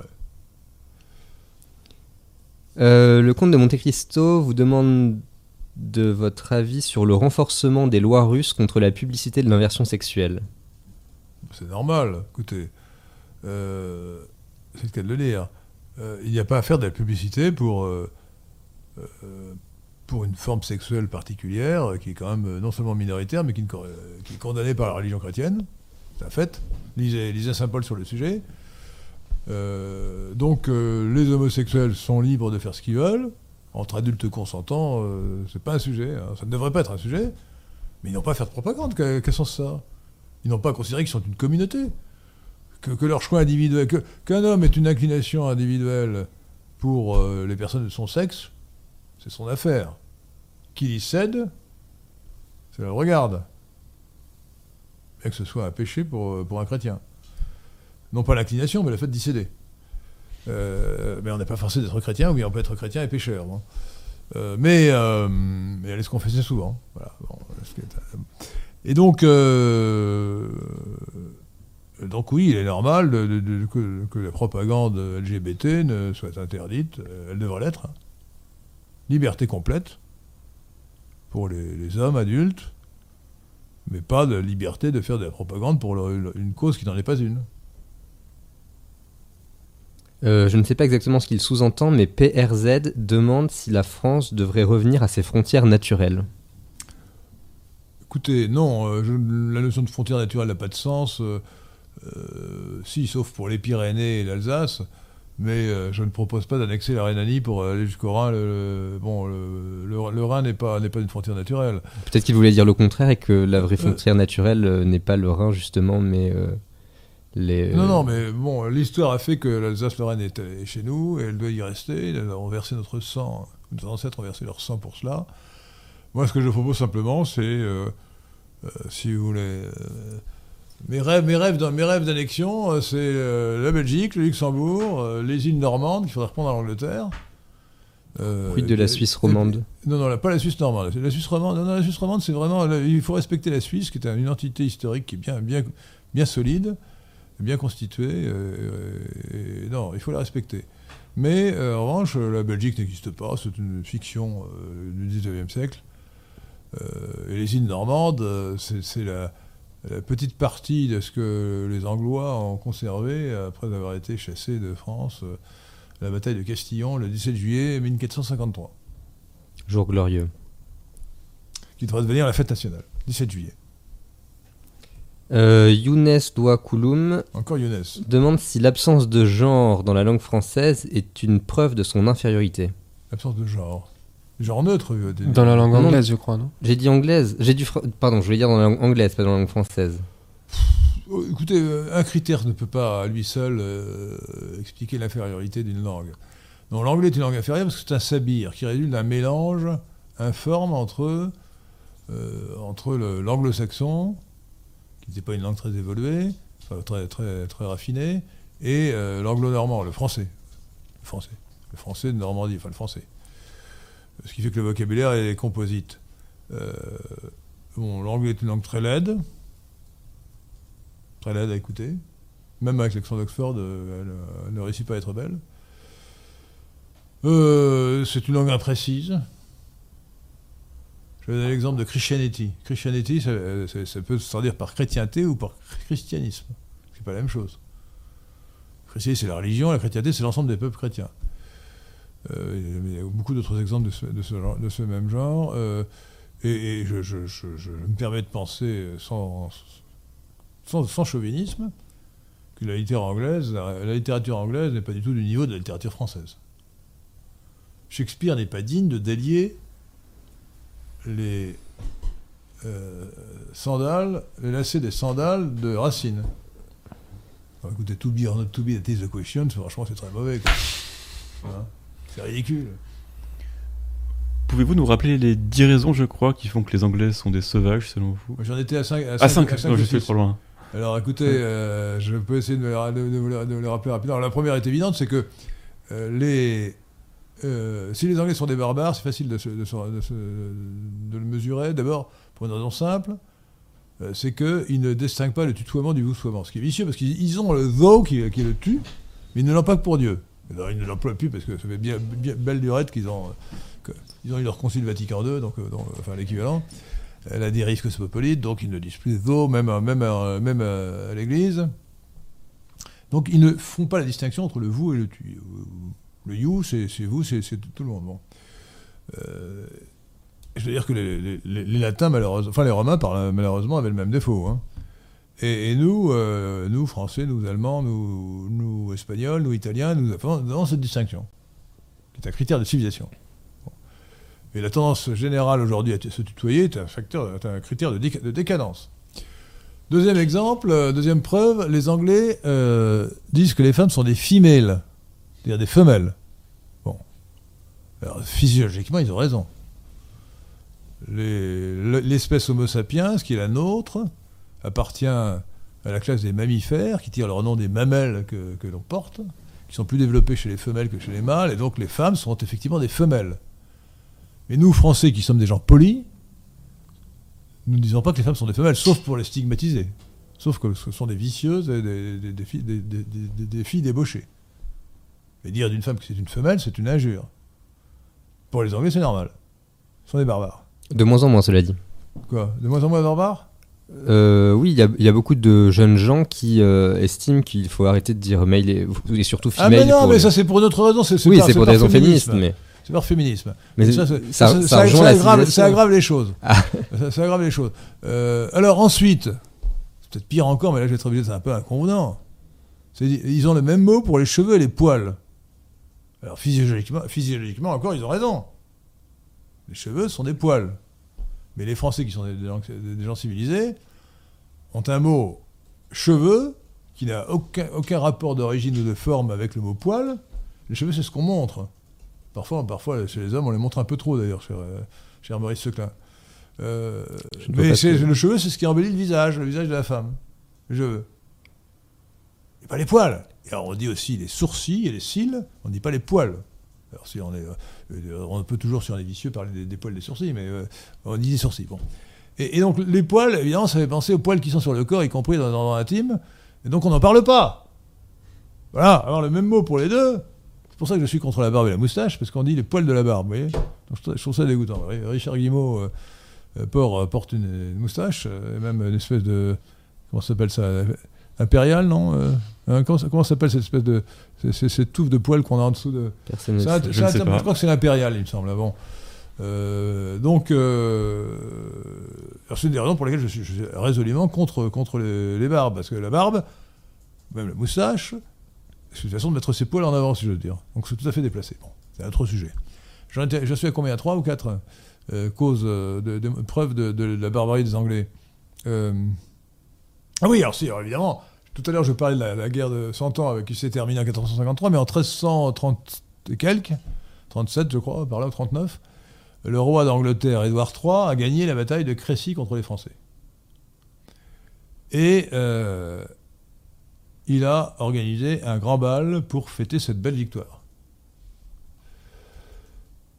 Et il faut que je fasse une petite remarque euh, intime, euh, c'est que les femmes portent des bas, euh, plutôt autrefois, maintenant elles portent des collants malheureusement. Autrefois, elles ne portaient que des bas. Et on n'avait pas inventé le porte-jartel avant 1900, donc elles portaient ce qu'on appelait des jarretières. Donc, lorsqu'une femme se tient debout, la jartelle, la jarretière est horizontale, elle serre, elle serre la cuisse pour tenir le bas, tandis que la jartelle qui suppose un porte-jartel est verticale. Bon, alors oublions la jartelle qui n'existait pas euh, à l'époque de Crécy. Et donc, euh, les femmes portaient des, jar- des jarretières.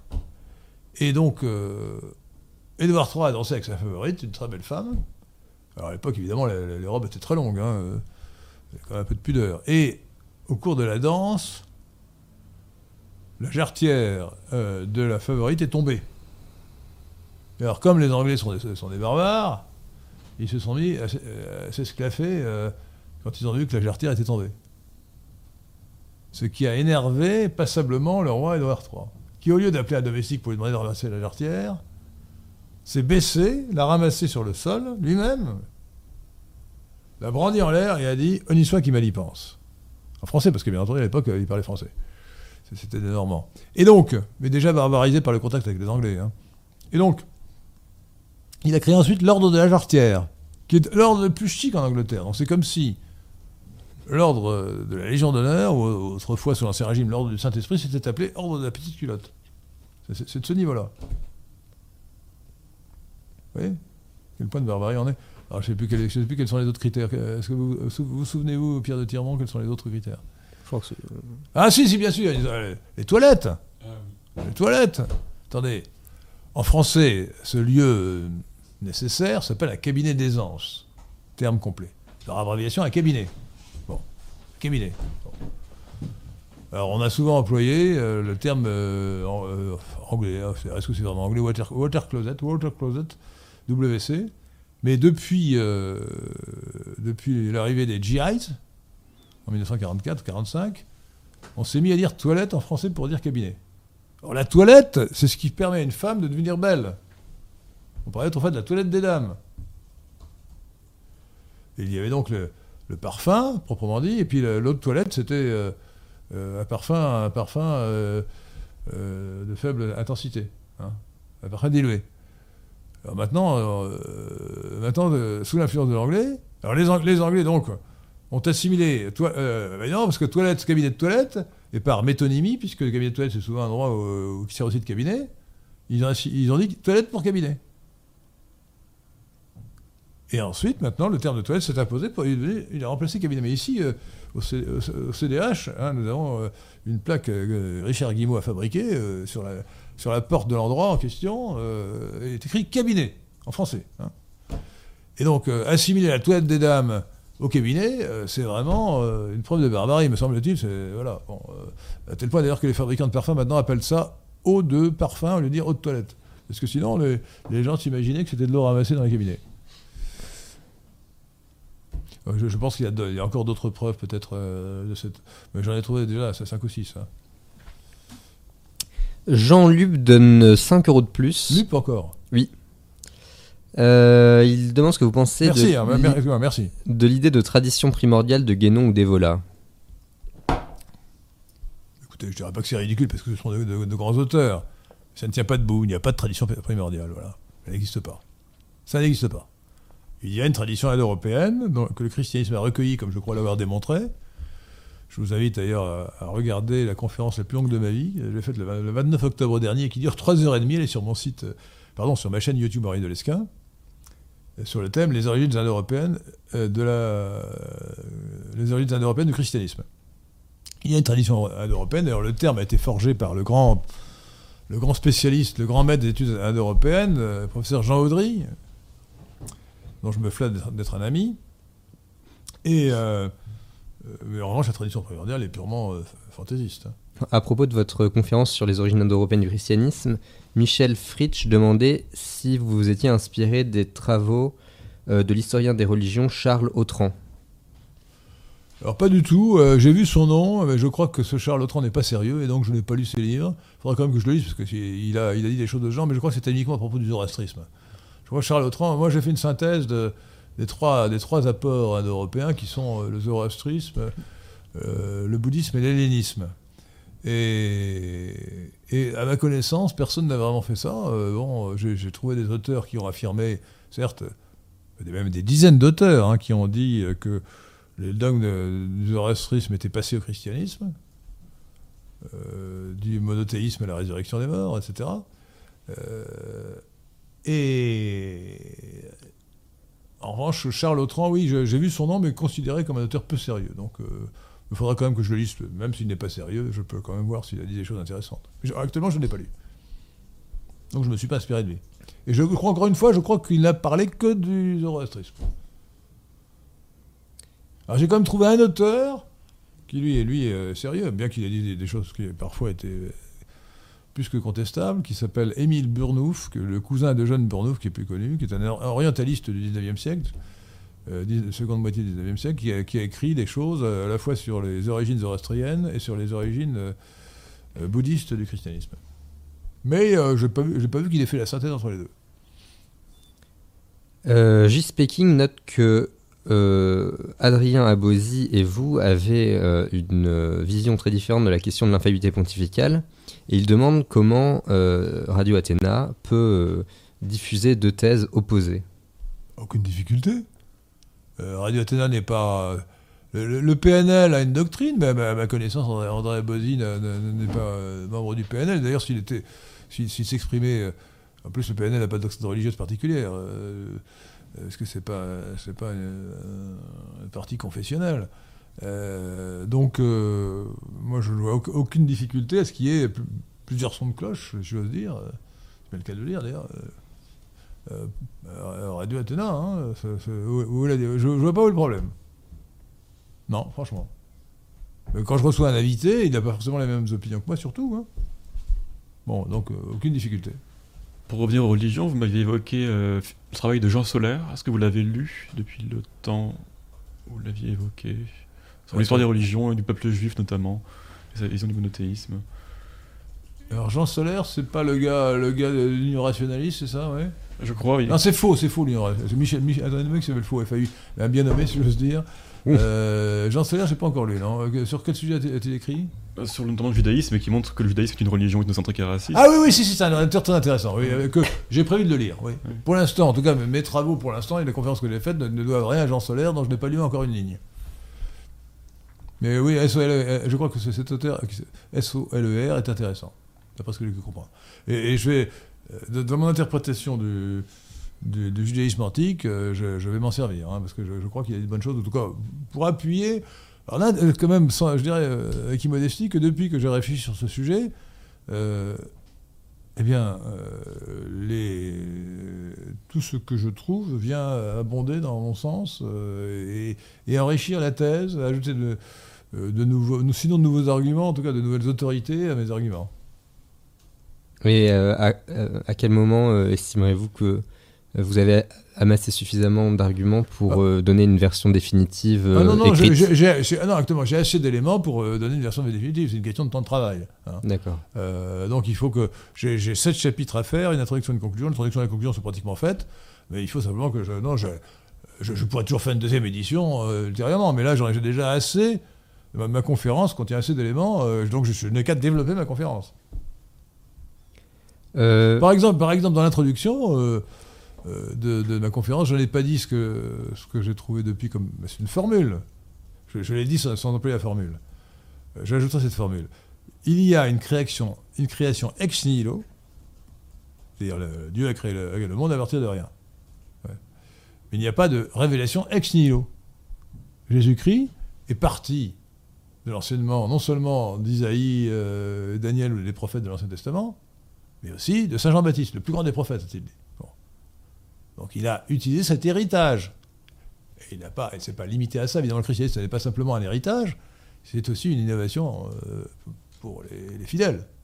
Mais au départ, il y a quand même tout cet héritage qui vient euh, essentiellement euh, donc du, du zoroastrisme, du bouddhisme et, et de l'hellénisme.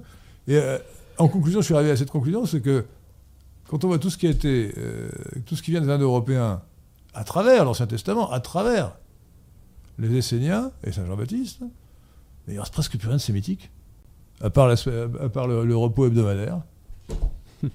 Il n'y a pratiquement que ça. C'est sidérant. Sidérant. Euh, le, le Christ a fait le départ dans l'Ancien Testament, dans le judaïsme ancien, entre. euh, il a conservé ce qui, ce qui était un Européen. C'est quand même extraordinaire. Euh, il s'est débarrassé de, de ce qui n'était pas un Européen. Ce que d'ailleurs on lui reprochait dans, dans- dans- dans l'Évangile. hein. Euh, le- la proposition d'ajouter, euh, d'inscrire le droit à l'avortement dans la Constitution a-t-elle des chances ou un risque de- de- d'être euh, acceptée par le Sénat? Bah écoutez, je ne sais pas, j'espère que non, parce que c'est, c'est monstrueux. C'est monstrueux. L'avortement est déjà une chose monstrueuse, c'est-à-dire autoriser la mise à mort d'un enfant innocent, c'est une horreur. L'enfant, dans son ventre de sa mère, euh, existe déjà. Dès, la, conception, il y a là un être humain. Même si dans les premières semaines, il n'est pas encore assez constitué pour pouvoir souffrir. Mais à 15 semaines, il peut déjà souffrir. Et même s'il ne souffre pas ou s'il ne s'il pense encore moins, il est déjà un être humain constitué.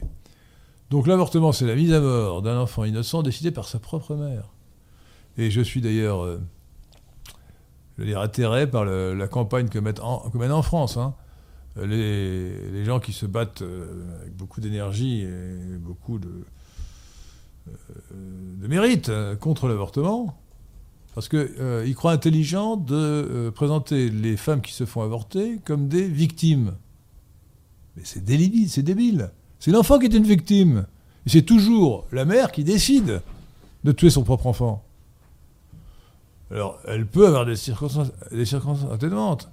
Bien sûr, dans beaucoup de cas. D'abord parce qu'elle ne sait pas, on lui a, dit que c'était rien, que c'était un tas de cellules, etc. Il n'empêche qu'elle sait que c'est l'enfant qu'elle porte en elle.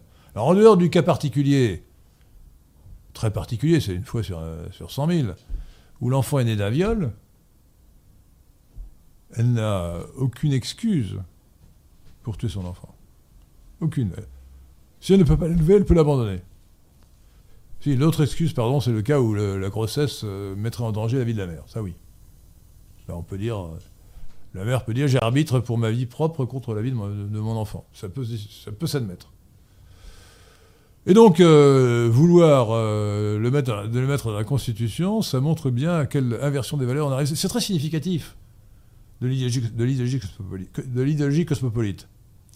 On a aboli la peine de mort, c'est-à-dire qu'on n'a pas le droit de mettre à mort le criminel le plus abject, celui qui a coupé en morceaux, violé, déchiré, déchiqueté, tor- torturé des enfants, mais on peut mettre à mort un enfant innocent. Et au passage, vous comprenez la nécessité de dire cosmopolite et non pas mondialiste Parce que la no- notion de mondialiste n'a aucun rapport avec l'avortement ou avec la peine de mort. Les islamistes sont mondialistes, mais ils ne sont pas. euh, Voilà. Ils ne sont pas cosmopolites dans le sens du terme. Euh, donc, euh, c'est vraiment capital de, de- de populariser le terme de cosmopolite. Ne dites jamais mondialiste. Ou sauf, sauf à ajouter mondialiste au terme cosmopolite pour dire c'est cosmopolite. Mais il faut dire cosmopolite. Le cosmopolite, c'est à la fois le, le mondialiste qui veut la disparition des frontières externes et physiques entre le peuple et ce qui reste dans le monde, le- l'extérieur, et, d'autre part la disparition des frontières intérieures entre les valeurs et les antivaleurs. Le, res- le respect de la vie humaine innocente, l'avortement. Ça, c'est typique. Donc, c'est vraiment le, le combat métapolitique le plus simple, chers amis, c'est d'employer systématiquement les mots cosmopolite, cosmopolitique, cosmopolitisme. Alors, j'aime bien aussi l'adjectif cosmopolitique parce que ça me permet de fabriquer la formule cosmopolitiquement correcte qui précise le terme, le terme vague de politiquement correct. Qu'est-ce qui est politiquement correct? Ben, C'est ce qui est cosmopolitiquement co- correct, c'est-à-dire conforme à l'idé- l'idéologie cosmopolitique. D'ailleurs, à propos de l'avortement, euh, le dictionnaire cosmopolite euh, Larousse a inventé, au fil du temps des nouvelles définitions pour le mot de naissance. Enfin, J'ai constaté ça. Euh, pour justifier que ça, en fait, pas la mise à mort d'un être déjà né. Euh, le Larousse dit que la naissance, c'est le commencement de la vie indépendante pour un être vivant au sortir de l'organisme maternel. Alors que si on, re- on- on recule un peu plus dans le temps, dans le littré, on, euh, a la définition suivante. Naissance se dit en physiologie d'une manière générale pour indiquer l'apparition d'un corps organisé qui n'existait pas, donc même à l'intérieur du corps de la mère. Écoutez, alors, moi, moi, je ne sais pas ce que dit le littré, euh, mais euh, pour moi, la naissance, dans le dans le langage ordinaire, dans le langage courant, la naissance, c'est l'accouchement, c'est la sortie de. Ça n'est pas la conception, mais la, la vie commence à la conception. Euh, honnêtement, je crois qu'en bon français, bah, peut-être que le littré dit autre chose, mais ça me paraît bizarre parce que littré est une référence en général. Le littré dictionnaire d'Émile Littré de 1877. euh, ça me donne envie de vous raconter l'anecdote de Littré qui est. La, la connaissez-vous oui, vous Oui. Ouais. Puis-je la raconter? Je vous en prie, c'est votre émission. Non, mais bon. euh, elle est courte, je non elle- ah ouais, elle est assez rapide. C'est, c'est Madame Littré qui rentrait chez elle et qui ne trouve pas son mari. Alors, le, cherche partout, c'est bizarre, il devrait être là. Et finalement, elle se dit bon, je vais demander à la, à la bonne. À l'époque, on disait la bonne, et la chambre, de, la chambre de bonne, qui était tout en haut. Euh, Il n'y a pas d'ascenseur. Donc, euh, euh, et elle monte jusqu'à la chambre de bonne, et elle rentre, et elle découvre Émile, son mari, Émile Littré, euh, dans les bras de la bonne. En train de bien faire, si j'ose dire. Elle s'exclame Oh Je suis surprise Et son mari lui répond Non, madame. Vous êtes étonnée, c'est nous qui sommes surpris. En, en parlant de bon usage, j'ai failli euh, vous reprendre tout à l'heure. Vous Alors, là, je fais une faute de français, ce qui m'arrive, évidemment. J'ai j'ai eu l'impression, Oh, euh, peut-être me trompais-je, que vous disiez même si, pourquoi que. Ah, quelle erreur Ouais, même si je crois que c'est un anglicisme, bien qu'en bon anglais on ne dise pas euh, even if. Ah, euh, je crois pas que ce soit en anglicisme, je crois que c'est une façon d'éviter d'avoir utilisé le subjonctif parce que la plupart des gens ont peur du Voilà. subjonctif. Alors, et- et, euh, même si euh, ne veut pas dire bien que en mon français. hein. Euh, si j'ai dit ça, c'est une faute de français. Il ne faut pas dire. il faut dire euh, je porte un euh, bien qu'il ne fasse pas froid. C'est voilà. Et, et- et ça n'a pas le même sens que je porte un manteau même s'il ne fait pas froid. C'est même dans le cas où.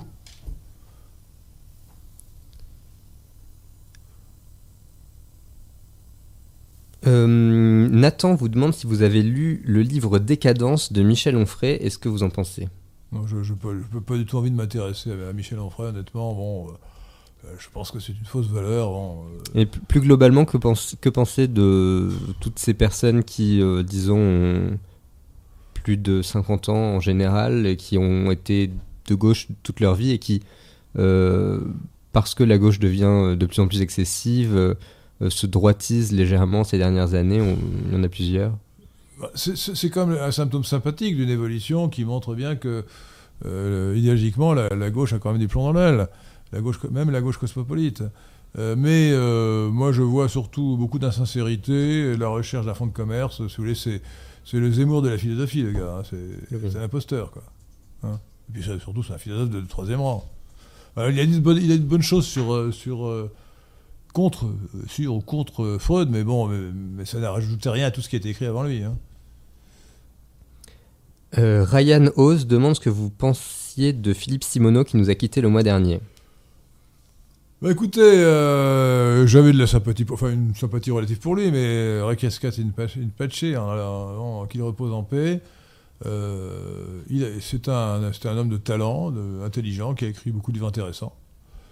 Euh, et malheureusement, j'étais déçu lorsque je l'ai reçu parce que ce libertarien ne s'est pas montré libertarien. Quoi. Il a été incapable de critiquer comme il le fallait la politique tyrannicide de Macron. Tyrannicide Euh, non, pas tyrannicide, tyrannique.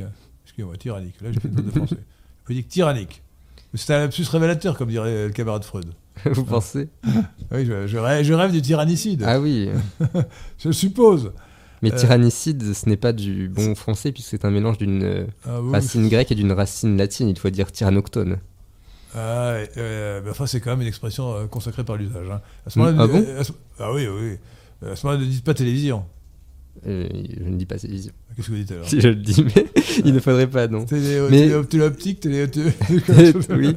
Mais tyrannicide est, est consacré par l'usage. Ah, ouais, ouais, Parce ouais. que le mot tyrannoctone existe aussi. C'était deux, deux Personne ne personnages, dit- euh, Personne ne dit mais- A- Aristogiton et j'ai oublié le nom du deuxième, qui avait tué. euh, Non, non, mais tyran. tyran- tyrannicide, vérifier, c'est une expression avec collé. euh, qui remonte, parce qui remonte euh, Ravaillac, Ravaillac a été inspiré par les jésuites euh, qui, a fait- qui avaient fait la théorie du tyrannicide. Ah oui. On trouve la théorie du tyrannicide aussi dans saint Thomas d'Aquin.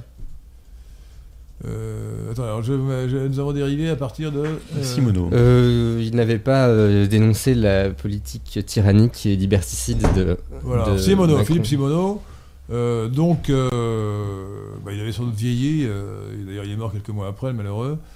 Euh, mais je répète, c'est un homme de valeur, euh, intéressant, qui a écrit beaucoup de bonnes choses sur l'économie, sur la... surtout sur l'économie. Est-ce que Le Rose et le Brun est un ouvrage intéressant? Hein? Le Rose et le Brun. Écoutez, non, honnêtement, non. Honnêtement, euh, Le titre est euh, amusant. Alors, je l'ai reçu à Radio Courtoisie sur le rose et le brun. C'est un livre donc qui explique. il était un peu quand même, comment dire, opportuniste. Il cherchait des sujets à la mode pour vendre ses bouquins. Et le rose et le brun, c'était l'idée que l'homosexualité avait un lien euh, étroit avec l'hitlérisme. Alors vous savez que c'est vrai que les SA de Rome étaient euh, dirigés par, euh, des, homosexuels. Mais lors de la fameuse nuit des longs couteaux, lorsque Adolf Hitler est, intervenu et a liquidé Rome et ses sbires, qui étaient d'ailleurs en train de se sodomiser mutuellement, il les a pris en flagrant délit, si j'ose dire. Bon, et on peut dire quand même que euh, il n'y a pas eu beaucoup d'homosexuels euh, dans, dans la direction. euh, Sa thèse est pourtant que si, il y a une continuité. alors, euh, non, et alors surtout, si vous voulez, moi, ce qui m'a déçu quand j'ai lu son bouquin, parce que comme je le recevais, j'ai lu entièrement, entièrement son bouquin, c'est que visiblement, enfin, j'ai découvert qu'il ne parlait pas allemand. Alors, il a fait, il a fait un livre sur euh, le, le sujet, sans parler allemand, et donc uniquement avec euh, des livres en anglais. C'était un livre de seconde main. Bon, non, ça, ça n'a pas, la, la thèse est fausse, et le livre n'avait pas un, très grand intérêt. Donc euh, ne, ne le lisez pas, vous ne savez pas une chose à, une chose à lire.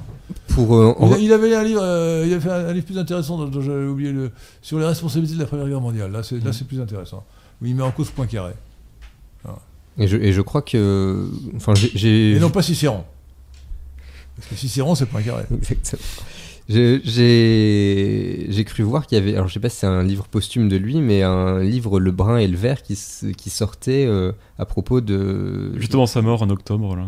Juste avant sa mort En octobre Ouais, 2000. ouais, ouais, bah, Alors, à propos il de a- l'écologisme. Il euh, a, il, a, il a re- voulu refaire un coup de ce genre. Oui. ouais, bon, euh, je vois pas le pas, rapport- trop ces titres pas le rapport entre l'homosexualité et l'écologie, honnêtement. Bon, euh, non, si les deux partis où il y a le plus d'homosexuels, c'est évidemment LRM. Bon, on ne citera, on ne citera pas de nom. Et aussi, malheureusement, le, le- le Rassemblement national. hein. Depuis toujours. hein.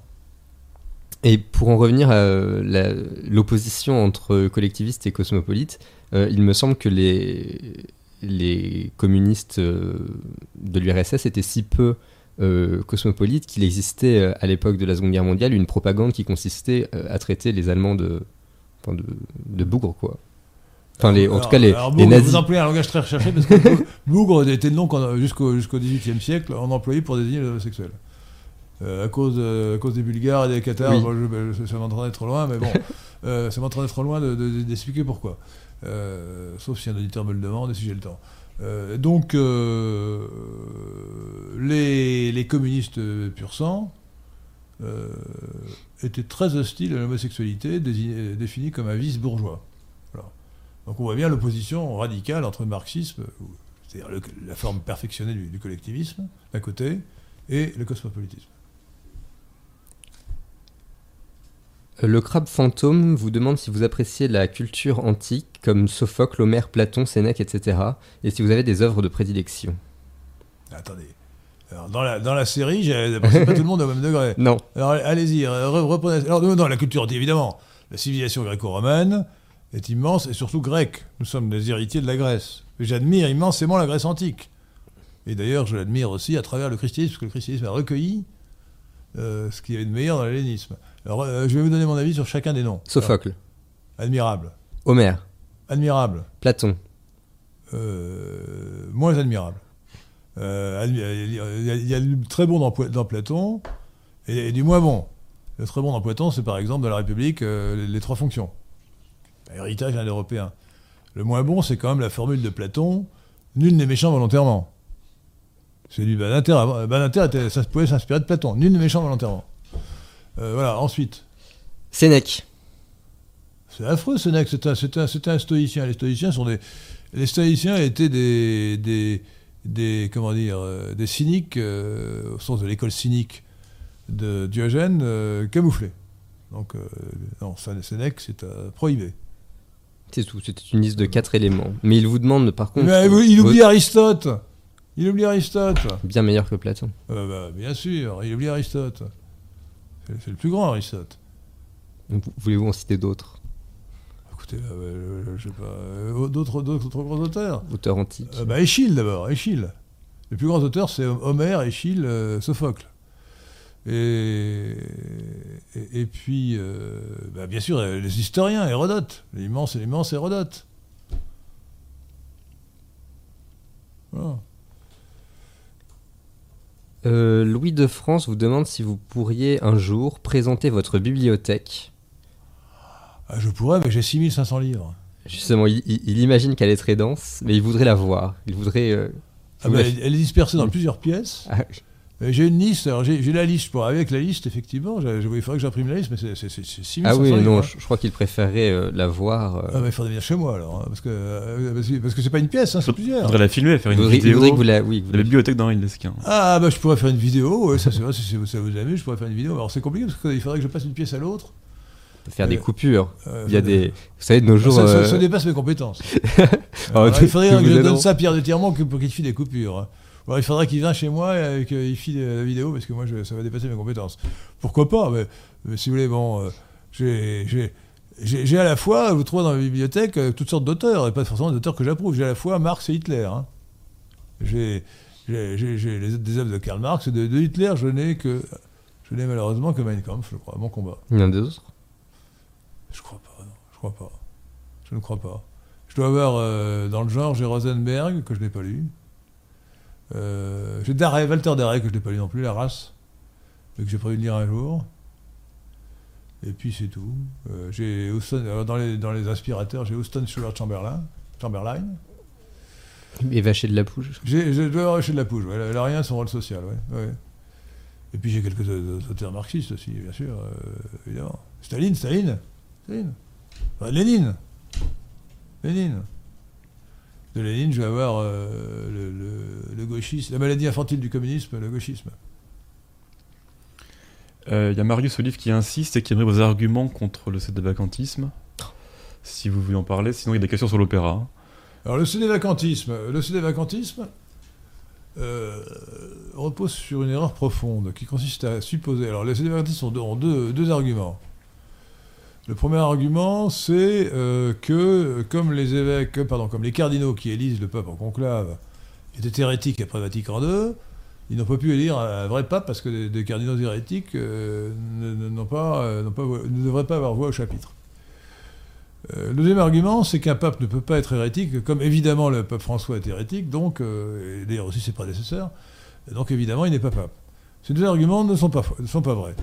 Euh, le premier argument, c'est que, la première réponse, la réponse au premier argument, c'est que euh,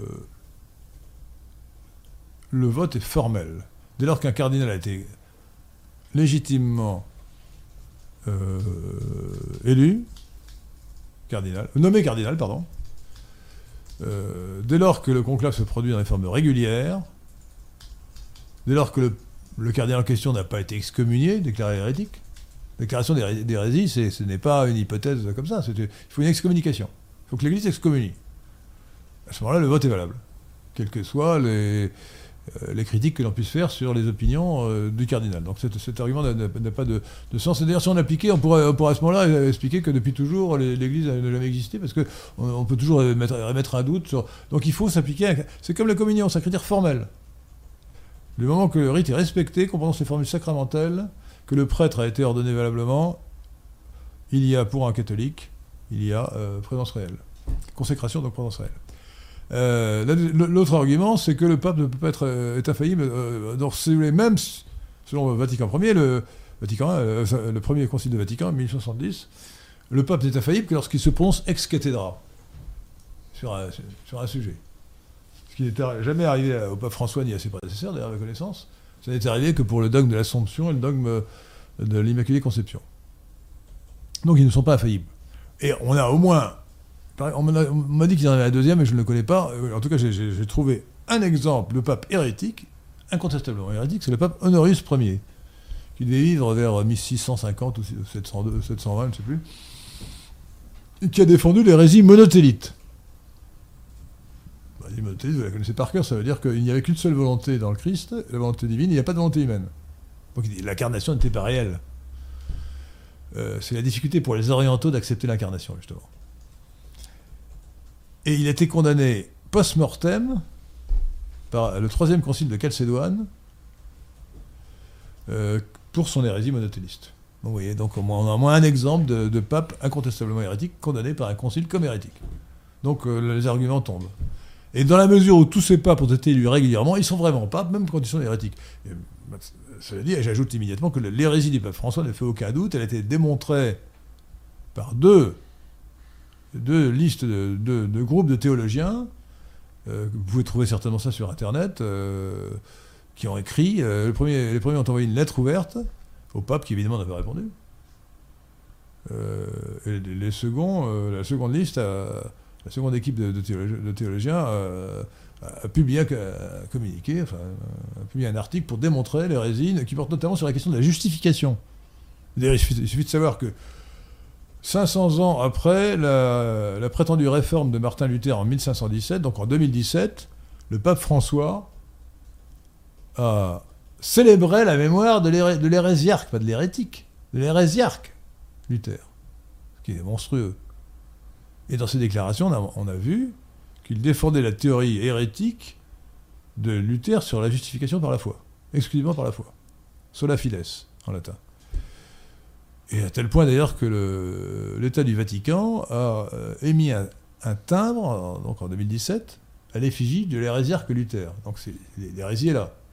Alors on peut ajouter le comportement de, de, de, François qui a quand même fait, euh, rendre un culte à une déesse amazonienne, ama- amazonienne au Vatican. Ou le fait qu'il ait dit à propos des homosexuels, euh, qui suis-je pour juger? Alors Moi, euh, vous et moi, évidemment, nous pouvons dire qui suis-je pour juger. Mais pas lui, lui il est pape. Il est prêtre, il est évêque, il est pape. Donc il doit juger.